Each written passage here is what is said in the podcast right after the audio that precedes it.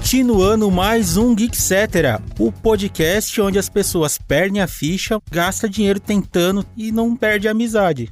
Apesar de poder começar umas briguinhas nos arcade, né? O Jeff, por exemplo, já mostrou que não respeita cara menor que ele. Não respeito, o sal bate forte, a gente fica brabo, mas no final, se tiver uma cerveja, tá tudo bom. Pode falar cerveja ou se quer uma coca? Pode ser uma coca também. Se tomar perfect é a coca, se não é cerveja. Ok, ok. Bom, aqui a gente vai dar continuidade ao papo do episódio anterior sobre os 35 anos de Street Fighter. Tô de volta aqui com a mesma equipe da semana passada, Takeshi Oyama. E aí, pessoal, bom dia, boa tarde, boa noite. Só pra dar uma recomendaçãozinha rápida, essa é a semana de Overwatch 2. O jogo virou free to play agora, melhor jogo impossível de jogar que nós tivemos nos últimos quantos anos? Seis. E é isso aí. Eu tentei. Eu era o número 20.229 da fila. Também estamos aqui com ele, Anderson, o Haterman. Abraços. Começando aqui, galera, pra falar que Overwatch não deveria nem existir. Ah é só isso, porque se os caras não têm capacidade de prever e contratar um servidor que escalona, Deus me livre, hein, Blizzard? Vamos lá, né? Parte feliz do dia é que eu fui selecionado pro beta do Street Fighter 6. Chupa, Jeff. É o futuro, né? Você já jogou, velho. Tudo bem, tenho que contar isso pra galera que tá ouvindo a gente. Eu fui selecionado. Eles olharam e falaram: Nossa, esse é um jogador raiz, esse é um jogador original. Os caras que cunharam Street Fighter 2 aqui no Brasil. A minha recomendação vai pra Gundam The Witch from Mercury, que estreou na Crunchyroll. Quando esse podcast sair, já vai ter estreado provavelmente o 2 e o 3. Assistam, uma das melhores coisas produzidas pela Sunrise aí nos últimos anos. Animação maravilhosa, uma história muito boa, as lutas fantásticas, contrariando tudo e todos aqueles que falaram que seria ruim porque tem uma protagonista feminina. Parem com essa idiotice e assistam. Ganda pra quem curte o Tena também, né? Ganda pra quem curte tudo. Eu assisti e que coisa linda, viu? Mas fica o meu protesto. Eu não gosto do estereótipo do personagem que não consegue terminar uma frase e fica. Isso Cara. me irrita. Fora isso, o anime é incrível. Ela é uma pessoa da roça que veio de Mercúrio, cara. Faz sentido. Não, não faz. Ser da roça Faz não sentido. torna você um imbecil. Cara, depende. Não. O pica-pau dizia que fazia. Você lembra do Não. episódio do, do, do pica-pau? Eu nunca beijei uma garota. Mas o cara sabia falar e completar frases, não ficava gaguejando. Ela é envergonhada, Ju. Ah, não. É, enfim, é. E também aqui na equipe, senhor Jefferson caiu. Hoje pra falar da parte boa, né? Como A parte assim? boa que vai vir de Street Fighter. Ah, porque Ah terminou o X aí, pelo amor de Deus, mano. Não consigo gostar desse jogo, não. E acho que de recomendação ainda tô pilhadíssimo no Cyberpunk 2077. Acredita? Hã, Já fazendo a minha build do David Martinez, que não é parente do nosso colega editor de revistas, mas queria, viu? E, cara, tá sendo muito legal jogar mais do que eu já tinha jogado. Essa é a segunda vez que eu tô jogando. Pelo menos eu não tinha jogado inteiro e agora eu tô bem mais à frente. Apesar de não ter avançado na história, eu tô terminando as side quests que tem disponíveis pra Você mim. tá jogando a versão da nova geração de videogames, né? Isso, tô jogando Tá. no Play 5, no patch 1.6, né? Que é o patch do Edge Runners, que é baseado Uhum. no anime. Já tem as missõezinhas extras e os itens extras baseados no anime do Trigger. Vai terminar? Talvez. Vamos ver até quando eu aguento jogar isso daí. Por enquanto tá sendo legal. Histórias nível Fetúlio e Barão Sangrento do The Witcher 3. Assim, estou gostando. Teve uma. Aí você me ganhou. Gil, Gil, teve uma história no meio ali, uma side quest, um.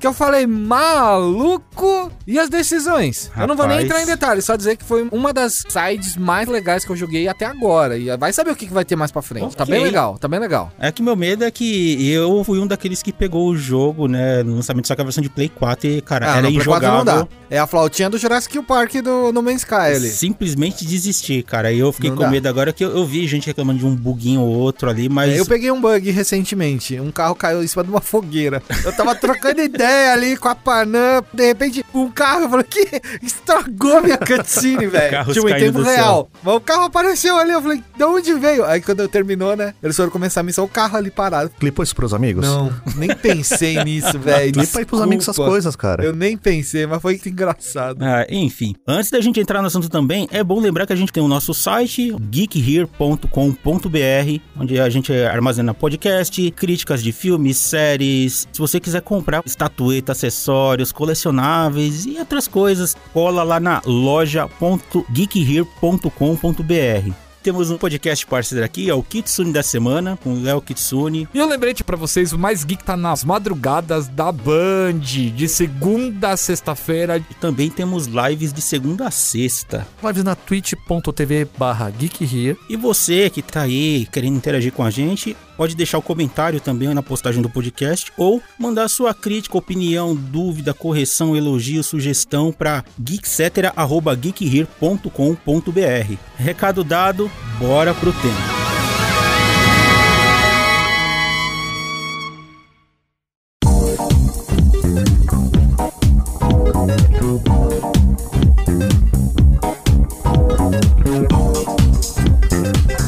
Foi uma revolução, só que talvez muito à frente de seu tempo. Uma revolução ruim. Street Fighter 3 The New Generation de 1997. Finalmente, né? Quando ele foi lançado, ele ainda estava no meio daquele fenômeno dos streets anteriores, né? Embora o EX não tenha feito tanto sucesso, pelo menos aqui no Brasil, a gente tinha muito essa coisa de um jogo muito próximo do outro de lançamento, porque a gente tinha uns atrasos e tal, né? Então, quando saiu o Street 3, que ele começou a ser produzido, se eu não me engano, acho que em 94, até hoje eu acho ele ridiculamente bonito e muito bem animado. Sim. Pixel art Bem muito bonito absurda, cara. Inclusive, foi na produção do Street 3 que o Okamoto veio pro Brasil? É. Que é a melhor Ah, cara, é- história.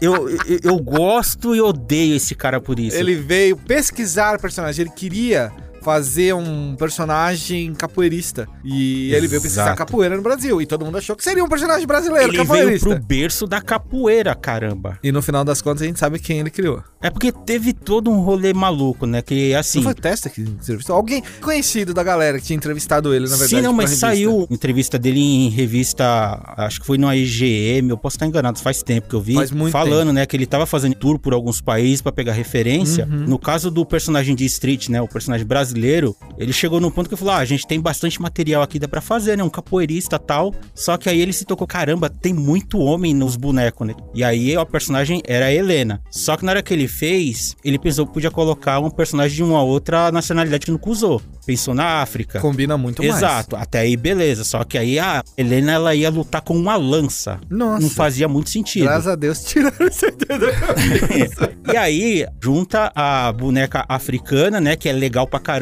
e mete e capoeira. aí a gente tem o Chan.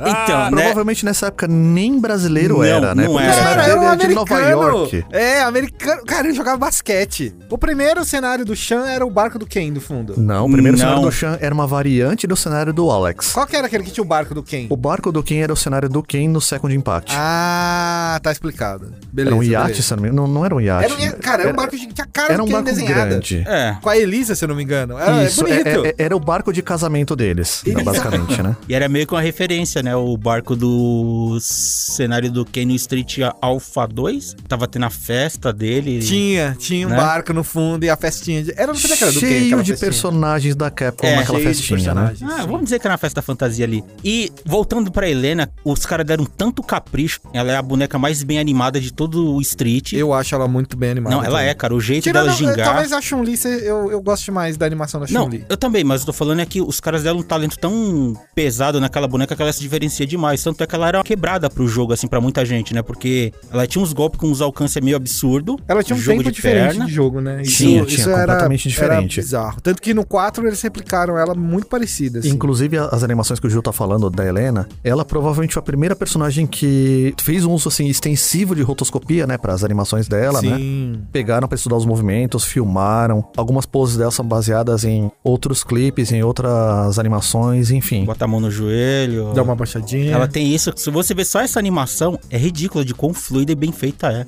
E era uma boneca roubada porque tinha uns golpes pesados, de longo alcance, era uma verdadeira frame trapper e também tinha o healing como um dos especiais. É, o Healing foi uma novidade e um pesadelo pra quem jogou Street Fighter 3 da primeira É, vez, né? por exemplo, o chefão do Street 3, né, esse Gil, ele era a coisa mais apelona porque ele era ridiculamente forte. Era no terceiro round que ele ressuscitava? Não, Não. se você derrotasse ele, ele... A primeira vez. Se É. ele tivesse com a barra de super art cheia, É. a barra dele gastava inteira, ele recuperava energia, mas ele também não tinha mais especial durante o resto do round dele. Da mesa aqui, eu acho que tirando eu, que sou um empolgadão pra Street 3, vocês jogaram, gostaram na época. Eu fui atrasado no Street 3 quando saiu, pô, novidade, vamos lá olhar, que lindo. Eu fui na Sports Arcade, E cara. eu também, Sports Paulista. Arcade da Paulista e da Barão, tá ligado? Que é lá onde vinham as novidades. E um- o brother que tinha a locadora perto de casa comprou, mas não comprou a CPS3 com o CD. Hum. Então foi só a CPS3 sem a parte extra ali. E aí eu vi a primeira vez, achei incrível, mas jogar ele não me trouxe o divertimento que eu esperava encontrar.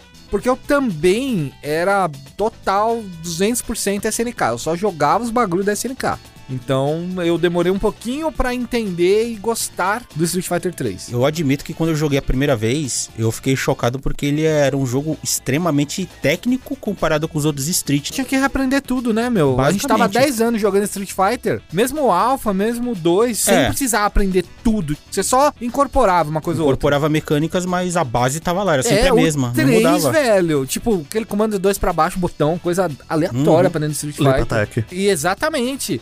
Inclusive, acho tenho certeza que foi baseada no hopzinho da série da SNK, tanto KOF quanto Fatal Fury principalmente. Isso, os golpes EX, que melhor adição pra franquia, assim, de longe. Inclusive, todo mundo usa hoje, é um negócio muito bom. Pra mim, o que eu fiquei fascinado, mas também tinha raiva, era dominar os parry. Então, e o Parry era aquele negócio incrível que falava: Meu, isso aqui é muito forte, mas como é que usa? O Street Fighter cunhou que você botar pra trás, seu boneco ele vai defender golpes. Então imagina, depois de 10, 15 anos você fazendo isso e se tornar uma mecânica natural, o parry era o oposto, você tinha que dar um toque pra frente no momento em que você ia tomar o golpe, era um Pra movimento de extremo golpe. risco. É muito difícil, extremo risco, mas muito benefício Exato, também. Né? porque se você conseguisse aparar o golpe, além de você anular o efeito do adversário, você ia ter uma brecha gigante pra punir ele do jeito que você quisesse. E você não tomava dano. Exato. E provavelmente alguém já viu aquele gif da luta do... O Daigo, do Daigo vs Justin. Esse é um Evo Moment mais famoso. Chun-Li versus quem, né? É só relar nele que ele morria, assim, qualquer sim, coisa. e ele fez parry todo especial. No meio de um campeonato. Não Cara. era a final, tá? Ele perdeu esse torneio, inclusive. Ele só tirou o Justin. Mas se eu não me engano, ali era o segundo round a favor do Justin. Ele simplesmente Aí virou. ia acabar a luta, é. Essa mecânica eu acho incrível para situações que nem essa do Justin e do Daigo, mas também, cara, pra dominar É aquilo um momento de hype, né? é incrível. Aquilo ali foi uma coisa definidora pros jogos de luta, né? Hoje em dia pra É o FGC. tal do Never Give Up. Nunca desista. E eu Pois vou é. falar pra vocês, eu odiei Street Fighter 3 no lançamento, cara. mas No lançamento? É, a New Generation, né? Sim. Velho, eu odiei de um jeito que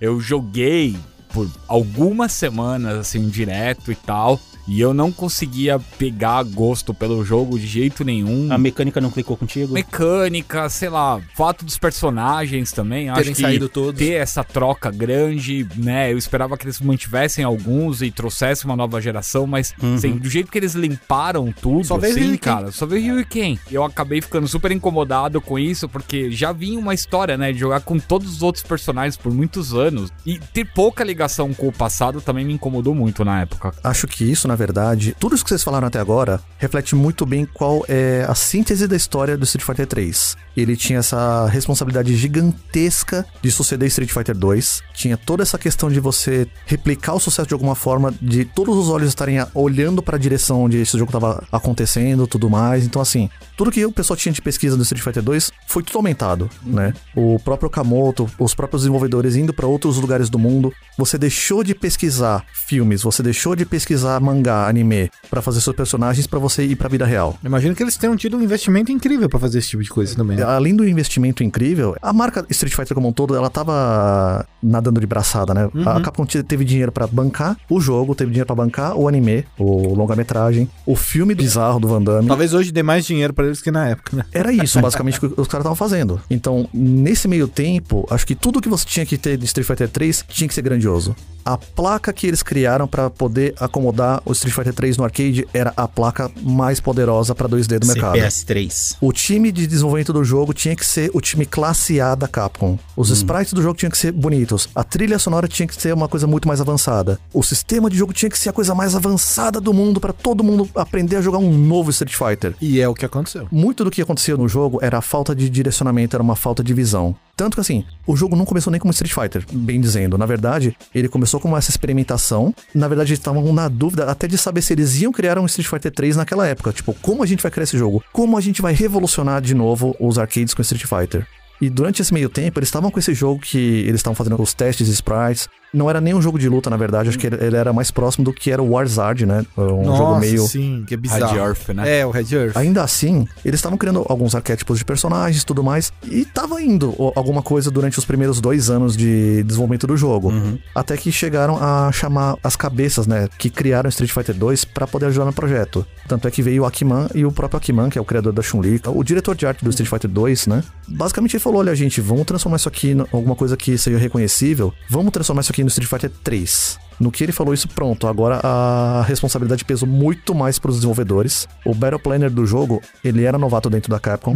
Ele queria colocar muitas coisas, inclusive o Parry é uma delas. Inclusive, os golpes EX, eles não começaram no Street Fighter 3. O primeiro jogo de Street Fighter que teve golpes EX foi Street Fighter The Movie Real Battle on Film. Jesus amado. Acredite ou não. Ainda assim é uma ideia boa. Pra você ver que até esses jogos bizarros acabaram sendo alguma inspiração pra Aham. alguma coisa, né? Até pra o que você vai fazer certo e o que você vai fazer errado. Porque o Darkstalkers tinha, mas ele gastava uma barra e era tido como especial, né? Não era bem um golpe X, mas era um golpe X, porque ele brilhava e fazia o mesmo comando com um pouco mais de dano, esse tipo de coisa, né? Então aí que tá. De todas essas experimentações que eles fizeram, era uma dinâmica muito parecida com o que as grandes empresas de jogos do Japão elas faziam. Os jogos que eram os carros-chefes dele tinham que trazer tudo aquilo que você tinha de melhor da empresa. Então o Street 3 ele começou como meio essa coxa de retalhos, essa coisa meio que trazendo o melhor de tudo, mas sem talvez ter uma visão coesa. Sim, porque em análises hoje, muito pro player jogando, gente que veio da época, jogou e tal. A grande discussão hoje que se dá em torno do parry do Street Fighter 3 e de como usar isso num jogo, principalmente no Street Fighter, é o fato dele matar o jogo neutro. Que é muito bizarro. E eu nunca tinha parado pra pensar nisso. E, cara, realmente, você mata o neutro, que é o bagulho mais forte do Street Fighter. Sempre foi, né? É aí que tá o, talvez o grande trunfo e o grande problema do Street 3 era essa ambição de fazer as pessoas reaprenderem a jogar Street Fighter de uma forma completamente diferente, de você criar essa identidade própria. Inclusive, o problema é justamente esse, essa coisa de você criar a identidade própria, de você fazer o jogador expressar o seu jeito de jogar, acabou limitando os jogadores, porque, por exemplo, a própria decisão de você poder escolher um especial, um super Sim. art por partida. Aham. A ideia original deles era justamente do jogador expressar, não, eu sou um Ken mais ofensivo, eu sou um Ken mais show-off, eu sou um jogador que conserva mais barras. Então, assim, todo esse tipo de característica diferente, todas essas diferenças, eles faziam pra tentar criar estilos diferentes, pra você não ter aquele macete que funcionava com um boneco no Street Fighter 2, que podia não funcionar pro outro oponente, pro outro jogador que você enfrentava. O cara jogava diferente, né? E isso é uma coisa que foi se estendendo cada vez mais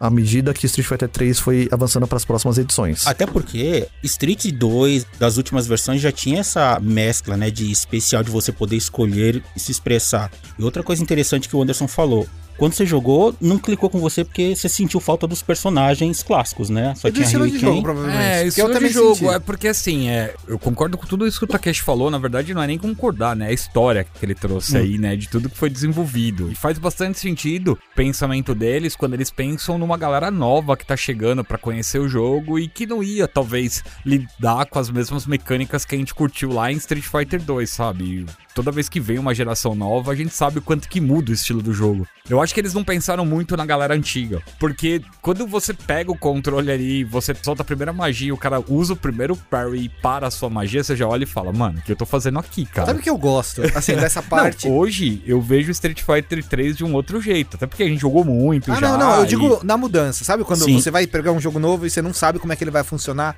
E você vai respondendo e recebendo o feedback dele. Uhum. Eu gosto disso. O problema é que tinha monte de coisa presa na minha memória muscular, assim. Sei que tem gente que não acredita em memória muscular, mas aí você vai dar um rasteira forte magia, você não faz mais isso. Não. E a rasteira forte é completamente diferente. A Sim. banda, em vez de ser pra trás, a banda era pra frente. O boneco levava, sei lá, um segundo a mais pra levantar. Eu falei, mano, que rasteira é essa? Mas a animação era incrível, Era cara. incrível, era incrível, mas essas coisas você ia ter que ir digerindo e mudando. Não, então quer dizer que eu não posso mais combar assim. Mas agora o Ken tem esses dois hits que não é um chain combo, tá ligado? É um target e é diferente. E é só ele que tem esse golpe. É. E aí você tinha que ficar incorporando essas coisas. Essa parte eu achava legal. O jogo em si eu não gostei porque, sei lá, o ritmo não me agradou, assim. E sabe que foi a primeira vez com o Street Fighter, né? A primeira vez, assim, com uma mudança. Foi, foi. Que quando 10 você vai pra depois. SNK, a gente já esperava uma coisa diferente ano após ano. com King SNK, of Fighters. é, a cada KOF e a cada Fatal Fury. Tinha muita mudança. E as mudanças do King of Fighters, por exemplo, foram muito mais benignas. Pelo menos pra mim na época. Por exemplo, Você ficou feliz quando o Kyoda 95 passou a não ter magia na 96? Duvido. Fiquei, cara. Mano, Fiquei. E aí eu vou falar um negócio pra você. Mas Não só antes, ele, né? Vamos, Todos os vamos bonecos. voltar um, um olha o pouquinho sal, olha o sal. Eu sei que não é assunto aqui, né? Mas quando o King of Fighters 94 chegou, com aquela mistura de times, pra quem já conhecia Fatal Fury, Art of Fight, foi um negócio revolucionário. Mas as conversas no fliperama era sempre. Pô, mas não seria muito legal poder jogar com Escolher o Terry. Bogard e o Robert em vez de jogar com os caras Mesclar o time, cara, né? A primeira coisa que os caras fizeram no 95 foi Edite. colocar você editar o seu time. Então foi menos salgado. E aí depois eu parei no 96, 97, eu já tava meio de saco cheio de King of Fighters no formato, então eu larguei mão ali. Mas o Street foi a primeira grande mexida que tinha em 10 anos ali de continuação e tal. E eu esperava que quando o Street voltasse, e aí o choque pra mim foi muito ruim. Olha que coisa interessante que o Rei também acabou de falar. O King of Fighters, que era da concorrente, ele acostumou os jogadores de jogos de luta, entre muitas aspas, mal, porque assim. Tudo que você queria no jogo de luta é cada vez mais personagens. Era cada vez mais E eles bonecos. foram metendo Era eles cada vez mais, cada vez mais. E assim, todo King of Fighters acrescentava no mínimo cinco personagens, talvez. Sim. Coisa assim, tipo, e cada personagem. E você lutava de três em três. De repente você via um, um Street Fighter com 11 personagens. 10, se você pensar que o Yun e o Yang era um, um quadradinho só. É Yun com botão de soco e Yang com botão de No New chute. Generation, sim. Imagina assim, você tinha uma tela de seleção que enchia a tela de quadradinhos. De repente você tem só duas fileirinhas aqui embaixo assim, e você tinha que escolher o especial, sendo que você tinha três, quatro especiais no King of Fighters. É, isso que eu o ia falar. choque inevitável, né? Não, esse SNK tava dando de bandeja tudo que os caras queriam e da forma mais abusiva no sentido que, ó, se você é novato, você vai ter dois anos pra aprender. Porque é o 94 e o 95 pra jogar o 96. Se você pegar o 97, vai ter três anos pra aprender. Na verdade, você vai ter um ano porque o 96 muda tudo, né? Porque o roll no lugar da esquiva. E o 97 volta a esquiva. Então você É, tem no, aí, você no pode caso da escolher. SNK, um acho que três. o 96 foi o, digamos assim, o primeiro grande choque de mudança geral pra O galera. 96 né? foi. Mudaram muita coisa. Voltando pro Street, então, essas mudanças que o hater me apontou, por exemplo, foram tão sentidas assim que, meu, jogou um título que era visualmente incrível em vários níveis, bem abaixo da expectativa da galera, né? Sim, então, isso não é fez o aquele público sucesso. não sabendo o que quer nunca. E eu tava ali no meio também, porque É. eu não joguei, cara. Uma coisa que eu achava muito bonita pro jogo 2D era, por exemplo, o Gil, que ele era meio fogo, meio gelo. Ele virava o lado, não invertia, continuava. É, antigamente quando. É, antigamente Isso era uma coisa incrível, hoje, né? cara. Você fazer esse tipo de coisa pra você economizar memória. Uhum. Então, toda vez que o, o Vega, por exemplo, no Street Fighter 2, você virava com ele, a garra mudava de mão. Exato. E até pra mostrar como a placa CPS3 era poderosa, ele muda de lado e tem sprites próprios para o lado esquerdo e direito. Eu achava isso incrível, porque Isso é eu, legal não, eu não via isso em outros jogos 2D. Inclusive, ele ficou pelado do jeito que ele tá pelado pra mostrar cada vez mais É. isso.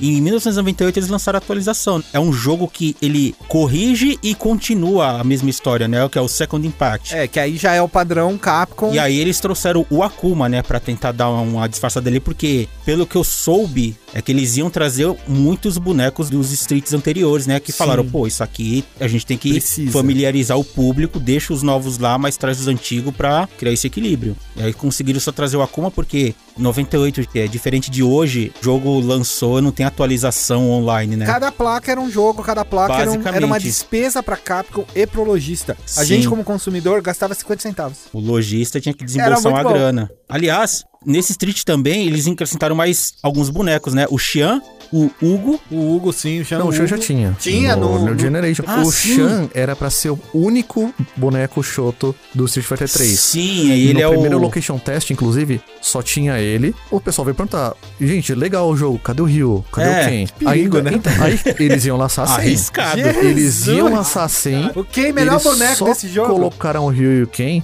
porque os sprites do Shan já estavam lá. É. Porque se eles tivessem que criar do zero, o jogo não ia sair. Os bonecos novos do Second Impact, eles são todos refugo de personagens existentes, porque o Akuma é refugo do Ryu e do Ken do Shan. Sim. E o Urien, ele é reaproveitado do Gil. Sim. Ah, ele é igualzinho. E eles dividiram o Yin Yang também, o Second Impact. Second Impact Giant Attack. Giant Attack era por causa do Hugo. O Street Fighter do, Zoeira. o 3 Second Impact, ele foi basicamente o jogo, a versão finalizada do, Do Street primeiro. 3, porque o Hugo, na verdade, E foi até uma descoberta arqueológica recente. Olha lá. Eles descobriram que Não, Anderson. o Hugo já existia no, no 3, no, no código do jogo. Sim. Vários sprites deles estão prontos, mas tem muito rascunho de sprite. Então, assim, muito provavelmente eles queriam ter já colocado o Yun e Yang separados. Não deu tempo, eles simplificaram, colocaram os dois iguais. Não deu tempo, ou talvez não deu dinheiro pras placas, pra colocar o Hugo o gigantão lá. Sim. Deixaram pro próximo jogo. Muito provavelmente tinha uma segunda personagem feminina, porque eles descobriram vozes, clipes de voz, que não parecem nem a e-book e nem a Helena. Caramba. Quem seria? Não parece ninguém. Ah. Aí que tá a, a- coisa curiosa. Será que era a Makoto? Não é a voz da Makoto. Será que a Chun-Li também não é a voz da Chun-Li? Não era aquelas vozes que, assim, nesse Street, né, é, ele era tão caprichado porque quando dava draw ou empate técnico, tinham juízes que eram bonecos aleatórios de fundo, não? Eram vozes de ataque. Inclusive, você lembrou de uma coisa muito importante que foi criada no Street 3. As pessoas jogaram tão pouco que elas não tiveram tempo de se enfurecer com isso. o sistema de desempate do Street Fighter 3, que é o Judgment. é. Que depois eles usaram no KOF 11 ou alguma coisa parecida, né? Que era bem ruim também. Mas o do King of Fighters 11 é transparente. É. Ah, é, porque enquanto a barra em tá cima. rolando, Sim. a barra vai mostrando pra que lado quem tá jogando melhor. Então, se você já perdeu três rounds, você já tá sabendo que a barra tá totalmente pro lado do seu oponente. Mas aí que tá, se você der um especial e derrotar o oponente, a barra vira drasticamente. Sim. No Porém, Street 3, se você, não é- sabe disso até você dar o primeiro double KO. Meu Deus Eu fiquei chocado porque parecia coisa aleatória. Às vezes eu jogava bem, um round inteiro, aí o segundo eu empatava, a gente ficava na mesma lasca de life, Aham. acabou. Só que eles jogavam vitória pra alguém. É, aí eu. Não, peraí, cara, como Mas assim? eu... tá igual! Como Não, assim? isso porque eu, eu fui mais ofensivo. Eu ia pra cima. O cara era defesa e, e contra-ataque. Mas aí que tá, não é porque o cara defende que o cara não tá sendo Não, mas. eficiente, mas eu entendo, porque na época o favorecimento era pro ataque. Hoje É, em dia eu então. acho que eles valorizam mais o turtling, a defesa. A tecnicalidade, é né, da difícil, coisa. cara, Sim, a fazer tecnicalidade. isso. Hoje eu respeito mais os jogadores que fazem isso. Tirando o Bruno. Segura esse name drop aqui, hein, gente. Desculpa, Bruno, Olha mas eu não sal, respeito, mano. não. Sal pra tudo É, que é lado nossa, aqui. muito sal. Mas, se eles esconderam o julgamento, né, do jogo mesmo Uhum. em relação às partidas empatadas, eles mostraram quando os personagens estão tomando muito dano com a barra de stun, né? Que a barra de Sim. stun é uma novidade que deixa Sim. o jogo muito mais tenso. Explica o que é barra de stun pra galera. A barra de stun é uma barra verdinha que ficava embaixo da barra de vida e ela, toda vez que você toma um golpe, ela vai aumentando. Quanto e aí, mais você apanha seguidamente. é, porque se você lembrar Street Fighter 2, Street Fighter Alpha, Street Fighter 2, um combo de 3 hits te tonteava. Você não via por quê? Você só sabia no seu coração que você ia ficar tonto daqui a pouco. No Street 3 você via esse momento acontecendo. Chegando próximo, eu falo, mano, o próximo golpe que eu tomar eu vou tontear. Seja um soquinho, seja um socão, uma bicuda, uma rasteirinha, tinha que fugir ou esperar essa barra diminuir. Essa amostragem na tela dá uma dinâmica diferente no jogo. E um planejamento melhor do cara que tá atacando. É uma camada a mais de técnica que você tem Exato. que incorporar no seu Que é setup. legal. Hoje em dia, muitos jogos têm. Uhum. O Second Impact ele teve todo um, um rebalanceamento de né, poder de ataque que inclusive ele quebrou muito, mas muito a diferenciação que tinha no primeiro, né? Que dependendo do tamanho do personagem e da força dele, o nível de dano que ele causava era Mas não variado. era variado por causa da vida do adversário? Por exemplo, o Hugo é um boneco gigante, ele tem uns golpes pesadão, tanto que se você usava tipo três tapão, basicamente ganhava luta. É, tem né? um truquinho, né, de fazer o combo dos tapão, né? Nesse jogo assim para não ficar tão pesado. Aí no próximo Street, né, que é o Third Strike, que foi lançado no ano depois em 99, eles meio que nivelaram tudo por baixo. Então assim, independente de tamanho e de poder de ataque do personagem, é padrão. Fraco, fraco, médio, médio, forte, forte, independente do personagem da magia. Pra aí criar esse equilíbrio, porque as lutas estavam acabando Então, mas muito aí a rápido. força também tá equivalente à vida de cada um dos bonecos. Porque as bonecas, sei lá, a Chun-Li e a Makoto tinham menos vida que o Hugo, que o Ryu. Não, pera, esse é Second Impact. no Second Impact. Mas Ah, agora a gente tá. vai por Third Strike que isso foi nivelado. Mas aí trocaram isso pela Sim, vida, certo? Exato. Porque, Porque no eles têm primeiro. pontos de vidas É diferentes. porque na primeira versão era tão pesado o golpe que dava pra você fazer um, um combo básico, finalizar com um especial. Você acabava a luta em 7 segundos, 10 segundos. É Street Fighter 5.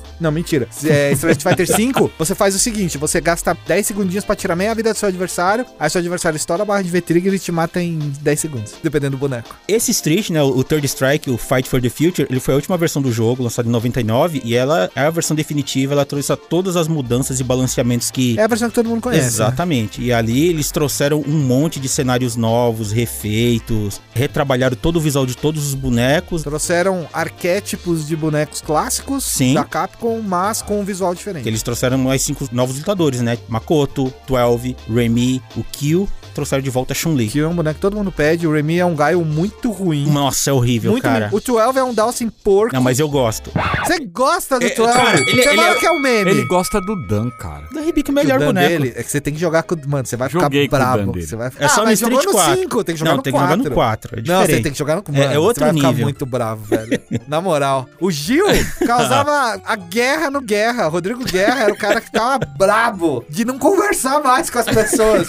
Até ganhar. Aí ele pegava o Guilherme. Agora virou o Angry Guerra. É. Lembra do Angry Guerra? O Gil era brabo, mano. No Dan e o boxeador? O Dudley. O Dudley, cara. Ah, cara, no legal, quatro. né? Era combinho básico, aí recuava. mandava a roda do Silvio Santos lá. É, mandava uns counter, né? Que a galera vinha seca pra contra-atacar, mano, o Gil é recuava, embaçado, counter velho. e Embaçado. Eu lembro que Ah, a mas gente ia com fogo no olho lá pra época. bater nele Era diversão, Europa, lá, cara. mano. Era diversão. Só pra, só pra você. Ah, pra mim era. da galera era... Meu, eu anulava. Era uma missão. Eu anulava o Zangief maldito do Fabão. É, o Com Fabão. a coisa mais escrota possível, que era pular com o chutinho fraco parado. Você quebra qualquer golpe do Zangief, não importa, até o especial Ó, aéreo. Fabão, tá vendo? Tô te falando mal aí. É uma jogar. verdade. O Fabão sabe disso. Beijo, Fabão.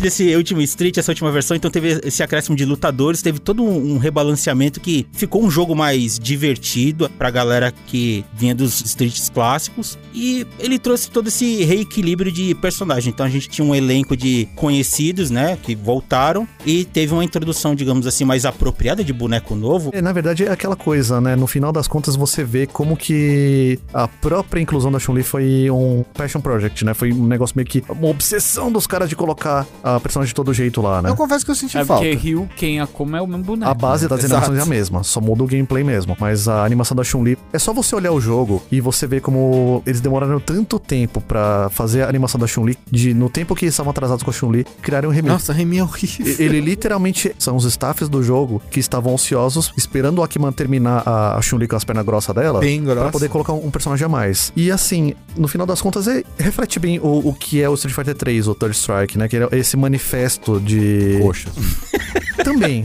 Tem, ó, Coxas também. Não vou negar isso, mas Oh. dos bonecos novos, eu acho que os que marcaram realmente Ibuki, Makoto. E Dudley. Helena. A Helena também. É, É, que eu não Helena gostava foi- da Helena, que mas a Helena virou a vilã de mais pra frente outros A vilã campeonatos. de uma Capcom Cup, sim. Mas assim, você imagina que na época do Street 3 do Third Strike, os arcades no Japão já estavam em declínio. E era aquela coisa assim, o pessoal tava indo cada vez mais jogar nos consoles. E Street Fighter 3 não lançava em console. Verdade, né? Demorou, Demorou bastante. muito. Não tinha console pra rodar o jogo na época. Malemar, o PlayStation Saturn tava conseguindo rodar os jogos da PS2, o Street Fighter Alpha, Os o Alphas, 03 eles e tudo mais, suavam né? um pouquinho. E os Marvel vs Capcom da vida. Isso era meio que um orgulho da Capcom falar, a gente ainda tá na frente nessa corrida de tecnologia, lançando uma placa de arcade que os consoles não conseguem reproduzir. Pois é. Só que essa situação já tava virando, porque o Dreamcast já era realidade nessa Sim, época, né? Pouco tempo depois, saiu duas versões de Street pra ele, né? O do- Double Impact, que ele é a compilação do primeiro e do segundo. É, né? então, que rodava até que relativamente bem Ainda eu ali. acho que é uma das melhores versões, tirando a do Play 2, né? É, tem algumas variações, mas ele é bem parecido. É, porque ele Mas- abusa bastante do poder de animação das coisas pra tentar manter o pixel perfect. Era legal, eu lembro que eu gostava. Eu tenho que fazer uma colocação aqui, principalmente pra galera mais nova que tá ouvindo a gente aqui.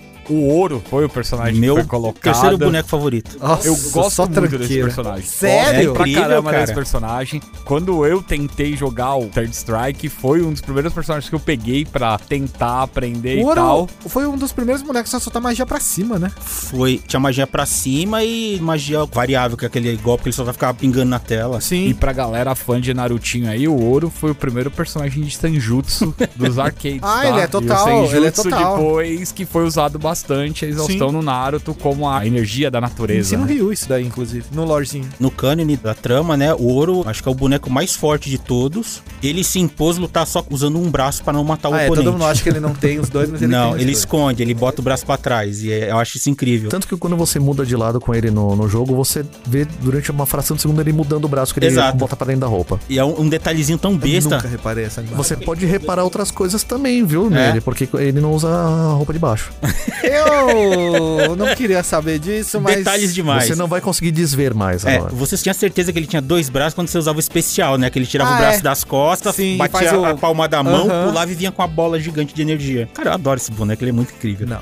Não gosto de boneco feio. Uh, sai Eu daqui, de Jay. boneco feio. Ah, larga a mão, mano. Você gosta de boneco feio? Se ele fosse apelão, você ia pegar Eu não ele gosto de feio e boneco apelão. feio, eu gosto de boneco ah, não. Ed. Blá, blá, blá, blá, tipo, blá, vai o, pegar. o meu arquétipo de boneco de jogo de luta, o ouro não entra. ele nunca vai entrar. Você joga com o Popeye, mano, o Luke. O Luke meio Ah, combina comigo. O Luke é o Terry, mano. É o com, Popeye. Com mais Barnacle, tá ligado? Do Street 3, né? Essa última versão lançou, beleza, saiu versões pra videogame. Bastante versões. É, foram Pô, muito, muito tempo esperadas, por sinal, né? Porque, Sim. de fato, é o Street Fighter 3 mais refinado, né? Apesar de que tinha uma- umas coisas que eu acho que... Eu não sei vocês, mas, por exemplo, muitos cenários do Street Fighter 3, eles não eram pixel art.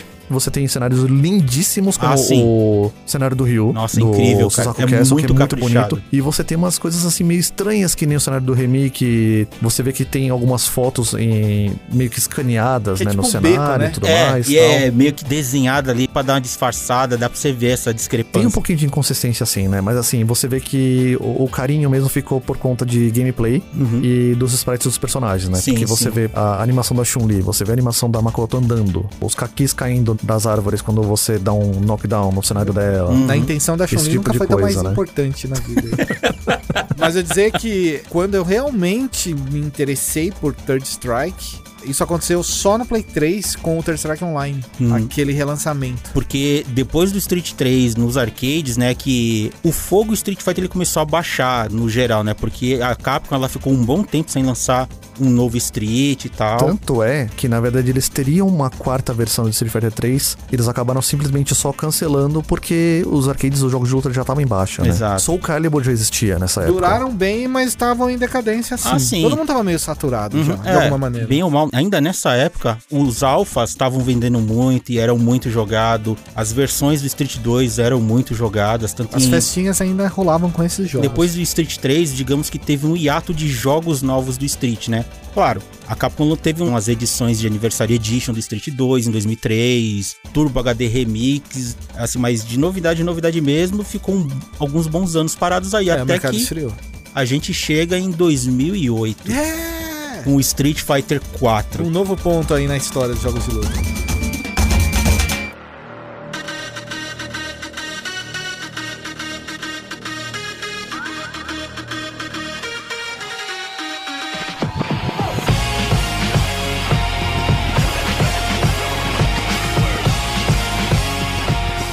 Street Fighter 4, quando ele chegou nos arcades, ele veio naquela caminhada fim de festa no Japão. Já veio num modelo diferente de arcade Uhum. também, né? É, na verdade, até porque os próprios arcades no Japão na época, o que você tinha era tipo Dance Dance Revolution. Você tinha os jogos de Gundam que era pra simular o cockpit do Gundam. A experiência social do arcade no Japão já era uma coisa completamente diferente. Então, você voltar pra um jogo de joystick e seis botões era um negócio meio que parecia um risco, um, sei lá, um, um jogar seguro, jogar arriscado pelo retrô, pela. Né? Fora tela, monitor, essas coisas, todos, tudo tinha evoluído, né? Tudo Uhum. tava mais voltado pro lado HD. Não, a cobrança já era de você ter um jogo 3D, de você ter um visual que Sim. já estávamos caminhando para as TVs High Definition. Exatamente. Então, você já saiu da TV de tubo nessa E época. pra essa época também, o videogame que a gente tinha, ele já tava superior ao arcade, né? Então, teve aquela jogada de, ah, vamos lançar pro arcade no Japão. Não sei se pro ocidente colou tanto, mas saía a versão pra videogame também. Chegou a ver alguma versão de Street 4 de arcade pro Brasil? Sim. Mas ela foi exposta em algum lugar? O grande problema é que acontecer era o seguinte: quando você tinha o Street Fighter 2 na época, por muitas razões além da pirataria, era uma máquina acessível,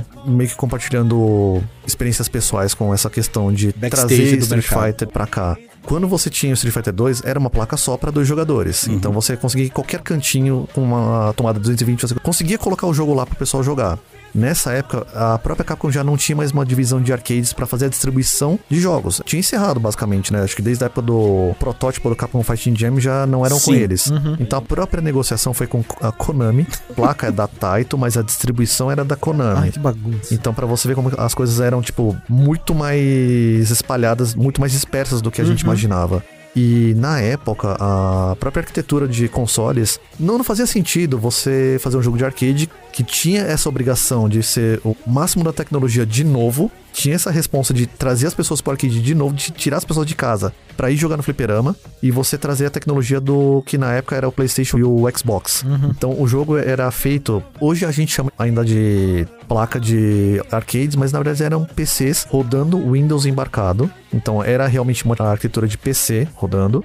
Naquela época, a ideia era você tentar integrar um arcade inteiro, um game center inteiro, com máquinas que você não precisa sentar do lado do cara para jogar. Você podia estar, sei lá, na, no arcade na entrada do fliperama, jogar com um cara que tava na ponta se as máquinas estivessem livres. Então todas as máquinas tinham que estar numa infraestrutura de rede.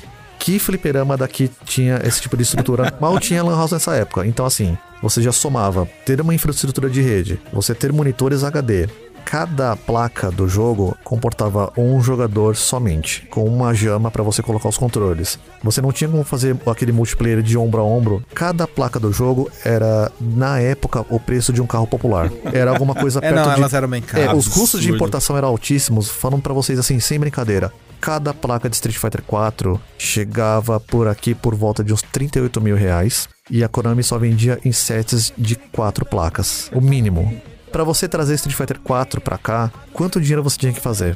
Imagina na mentalidade do operador de arcade daqui, que como que o cara ele decide se ele vai comprar uma máquina de arcade ou não? Quantas fichas eu preciso vender pra essa máquina se pagar? Ou seja, era um Camaro ou uma máquina de fliperama. Exatamente. É, é que pra cá, na área de Brasil, mais especificamente em São Paulo, onde a gente tá, era muito comum já nessa época, 2005 e pra frente, né? Até 2008, quando lançou o Street 4, a gente ter ainda alguns arcades, só que era um gabinetezinho e com multijogos, né? O cara virava uma É, famoso, chavinha. Famoso multijogos. Ou ainda, o que o pessoal começou a fazer até na época do próprio Dreamcast, isso já tinha 10 anos do lançamento do Street 4, que era você adaptar consoles pra É, arcade. então era um videogame embutido no arcade, né? Tava lá dentro e só botava o jogo. No caso do lançamento do Street 4, olha só, no podcast anterior a gente falou da Jinx, né? E aqui ela tá de volta, porque ela trabalhou em parceria com a Capcom para a produção e o lançamento do Street Fighter 4. Nishiyama volta pra ajudar no relançamento da franquia mais uma vez. Takashi Nishiyama, que é o cara que tava lá em 87 no Street Fighter 1, né? Perdeu 3, né? Porque tava na SNK, mas volta pro 4. E o trabalho que eles fizeram foi incrível. Tão incrível quanto o lançamento do 2, assim, eu acho. Da mesa aqui, vocês lembram aquele primeiro impacto quando jogaram ou quando viram o anúncio do jogo, né? Porque assim, o visual era totalmente 3D, mas ele é uma jogabilidade completamente 2D ainda. E era aquela estranheza, né? Porque a gente já tinha outros jogos 3D que assim, forma de jogar, tinha que pensar em planos. Eu admito que eu tinha essa confusão visual que o 3D não tava batendo quando eu pensava em jogar, mas depois que eu joguei, aí tudo fez sentido, né? Que o 3D brincava muito com lance de animação, de poder dar uma dinâmica visual ficar mais interessante. Confesso que eu só fui criar interesse de verdade por Street Fighter 4 quando eu joguei. Pelos trailers, os personagens, que era tudo aqueles personagens parrudão. Americano. Era meio Os caras tinham músculo na orelha, velho. Eu olhei e falei, mano, o que, que é esse Ryu com músculo na orelha? Jeff falou de uma outra informação bem importante agora que vale a pena a gente citar. Ele falou que os personagens tinham essa estética americana, não tinham? Sim. Na época do Street Fighter 4, quem cantava as bolas sobre as jogadas de Street Fighter de uma forma geral era a Capcom americana, que eles tinham meio que assumido os direitos da marca Street Fighter. Porque o Japão já tava desinteressado e de repente pro mercado americano fazia sentido, de repente já tinha se passado mais de 10 anos da estreia do Street Fighter 2, né? Então, talvez faria algum sentido fazer isso. Então, Quando eu vi as primeiras imagens vazadas no site do Blog Geek, eu não gostei. Eu olhei e Eu eu falei, também, isso tá cara. feio. Foi meio geral Está a galera. feio. Mas quando eu joguei a primeira vez, eu falei, mano, que coisa mais maravilhosa. Foi E- gostoso. Quando eu peguei pra jogar, foi o sentimento de, nossa, é estranho, mas é gostoso. estranho ou familiar? Eu acho que Familiar. mais familiar. Familiar, porque foi uma sensação gostosa. Eu me lembro que eu até conversei isso com o Jean, a gente conversou uma vez, né? Sobre esse lance dos caras falarem que esses sprites mais parecidos com personagens de anime não vendem mais tão bem, né? O ocidente não pega, velho. Eles já Difícil. metem no ostracismo ali. "Ih, Esse meio anime aí, tem lá os 20% que vão gostar e vão consumir pra caramba, mas a maioria não. O que que a gente tinha de jogo de luta um ano e meio antes do Street Fighter 4? O que? Não sei. Um Guilty Gear, provavelmente o... O Isca foi o último, não foi? Deve ter sido algum... Então, que usava sprites desde 2000. 2000. Com que o era X. meio é. refugo. Aham. Você tinha, sei lá, Arcana Heart, que é um jogo de anime meio... Jogos de anime Pro público não abraçam. geral, meio cringe.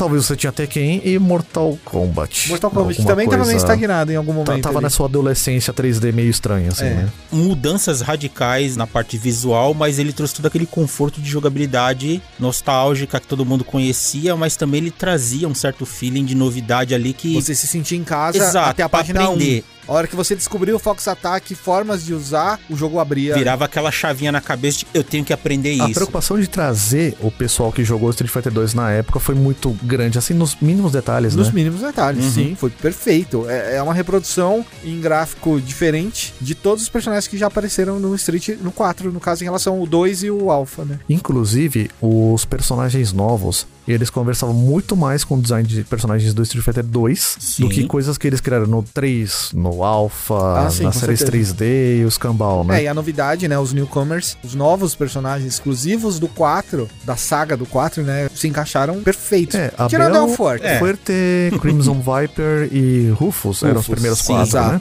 Tirando o El Forte, que era completamente diferente de tudo que você tinha visto num Street Fighter da vida, os outros três se encaixavam muito bem. E foi o jogo que reacendeu, né, os jogos de luta. Tava muito mais fácil de acompanhar graças à evolução aí da internet, com o YouTube, com Justin TV, né, que tava Sim, na entrando, que depois virou a Twitch, outros streamings, campeonatos mundiais do GameSpot. Foi um daqueles jogos que nos arcade ele tinha chefes secretos pra você enfrentar, né? Mas isso foi, ficou muito restrito ao Japão, Aham. porque, que não o Takeshi explicou, trazer uma máquina desse que era uma fortuna. exato. Quando lançou pra videogame, assim, que lançou alguns meses depois que saiu do arcade no Japão, pra PlayStation 3 e Xbox 360, Uhum. ele veio com um set de personagens maravilhosos. Inclusive foi o jogo mais pirateado da época no PC. Sim, Vale a pena lembrar Claro isso, que faz que é um sentido. detalhe, cara, é um detalhe importante. E ele tinha tanto boneco bacana, assim, tinha os clássicos, né? E tinha os novos, o Seth, tinha o, o Golken, finalmente deram uma forma Deram para uma o forma lendário mestre do Rio e do Ken.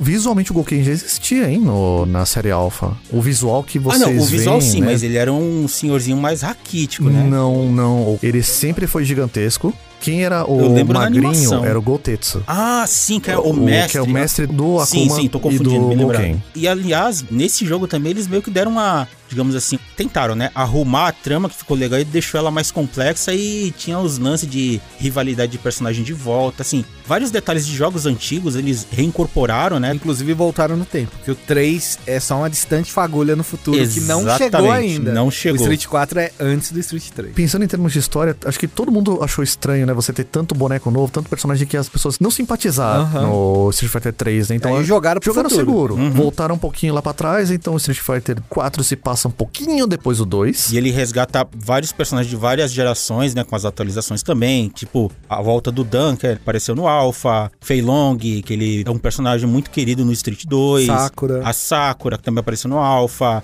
A Kami também era outra querida que apareceu lá no Street 2 voltou. O Gen lá do Street 1 voltou. E eh, né, teve a introdução da Rose também, que era uma novidade. É, o game a gente lembra mais dele do Alpha, né? Porque aquele game é o É. do Alpha, não é o do Street 1. porque o Sim, não, 1, mas é de que o. Gen apareceu lá no 1, né? mas aí tem o ele Bird foi, também. exato.